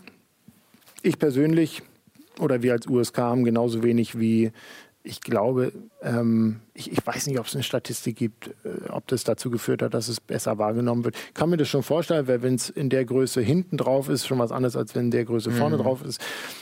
Aber ich, ich, das, es ist eine politische Entscheidung gewesen. die Publisher müssen es so machen, das hat relativ wenig mit uns zu tun. Kann man vielleicht den schwarzen Peter ja auch direkt dann an die Hersteller wieder zurückgeben, denn was im Filmebereich bei vielen äh, Ver äh, Vertrieben ja gang und gäbe ist, ein Wechselcover anzubieten, um dieser Problematik für den Ästheten ein wenig aus dem Weg zu gehen, wäre ja theoretisch im Spielbereich auch denkbar. Wird auch ähm, ja, stärker gemacht. Also da gibt es ja. schon, wir haben jetzt gerade ähm, auch äh, für die Publisher, die zuschauen, ähm, wir haben, wir haben ähm, einen Kennzeichnungsleitfaden herausgebracht, der genau erklärt, wie man bei welcher Verpackung das wie machen kann und darf. Und ähm, da gibt es schon Möglichkeiten, das auch äh, für, äh, für diejenigen, die jetzt äh, Collectors Editions und sowas sammeln, da, da gute Lösungen zu finden. Das ist schön. Da, gut, aber da werden wahrscheinlich auch die, die Publisher deutlich mehr Feedback bekommen, vielleicht als ihr, ne, was das wir, Thema wir, angeht. Wir, wir, wir pressen ja nicht die Verpackung, genau. auch nicht das Gesetz. Insofern. Äh, absolut richtig. Letzte Frage in dieser wunderbaren Sendung. Wir müssen nämlich jetzt hier langsam zum Ende kommen. Ja. Die kannst du vielleicht gar nicht beantworten. Vielleicht kannst du es. Wäre auf jeden Fall spannend. Hat auch was mit Verpackungen zu tun. Viva la Viven Dredi fragt. Bei eBay und anderen Plattformen darf man zwar USK 18 Spiele verkaufen, jedoch nicht zusammen mit einer Spielkonsole, sondern nur einzeln. Woran liegt das? Die Firma eBay hat mir diese Frage nur mit Es ist einfach so beantwortet. Das ist jetzt mega special, aber vielleicht. Man darf ein Spiel verkaufen, aber nicht zusammen mit der Konsole. Anscheinend. Also das, das losgelöste ab 18 Spiel wahrscheinlich mit Postident-Verfahren und so weiter ja. darfst du verkaufen. Aber wenn du eine PlayStation 4 mit einem 18er Spiel als Beispiel, so verstehe ich die Frage. Ich weiß es nicht. Ich war noch nie in der Situation. Ehrlich gesagt höre ich zum ersten Mal ähm, und kann mir auch nicht vorstellen, dass das was mit Jugendschutz zu tun hat, weil mhm. mehr als 18 gibt es ja nicht und eine Konsole an sich hat jetzt keine, also nur eine Konsole ohne Spielinhalt hat auch keine Altersbeschränkung. Also ähm, ich, ich glaube, dass da hat nichts mit uns zu tun, sorry. Ja, dann können wir die Frage an dieser Stelle auch nicht beantworten, aber du kannst mir auch nicht vorwerfen, lieber Viva äh, oder liebe Viva, dass ich die Frage nicht gestellt hätte. Felix, vielen, vielen, vielen Dank dass du hier warst. Ja, danke. Es war äh, sehr. Es hat wirklich Spaß gemacht. Ja. Ich bin mal gespannt, äh, ob hier noch viele Folgefragen entstehen oder äh, wir uns nochmal wiedersehen können, weil es totalen Sinn ergibt. Also in, in, einer vergleichbaren Form. Wir sehen uns natürlich sowieso wieder. Die Branche ist ja doch nicht so groß, äh, obwohl wird immer größer. Schrei schreibt uns, schreibt uns. Wie gesagt, zu einzelnen Spielen ähm, einfach eine E-Mail an, an die USK äh, schreiben. Dann können wir auch zu den einzelnen Spielen äh, sagen, die staatlichen Vertreter dann gern, woran es ähm, wie gelegen hat. Ähm, sagt Bescheid. Ansonsten sehen wir uns bestimmt auch auf der Gamescom. Ähm, da sind wir auch immer präsent, spätestens da. Wunderbar. Letzte Frage noch an dich. Äh, was ist dein Lieblingsspiel? Gibt es das, dein, dein, dein Spiel für die einsame Insel? Day of the Tentacle. Tatsächlich? Ever, Evergreen, äh, das da, ich weiß nicht, ob es mal ein Spiel geben wird, was, was, was dieses Spiel ähm, zum nicht mehr besten Spiel für mich macht. Aber das Ehrlich? ist mein Evergreen, ja. Alles klar, damit hat sich die Frage, ob er wirklich ein Zocker ist, aber dann auch, glaube ich, glaubwürdig beantwortet. Also, meine Lieben, vielen, vielen Dank fürs Dabeisein. Felix, nochmal vielen Dank. Gute Rückreise nach Berlin und wir Danke. sehen uns natürlich in zwei Wochen wieder mit einer neuen Folge Press Select und dann hochwahrscheinlich auch in größerer klassischer Runde. Vielen Dank. Bis denn.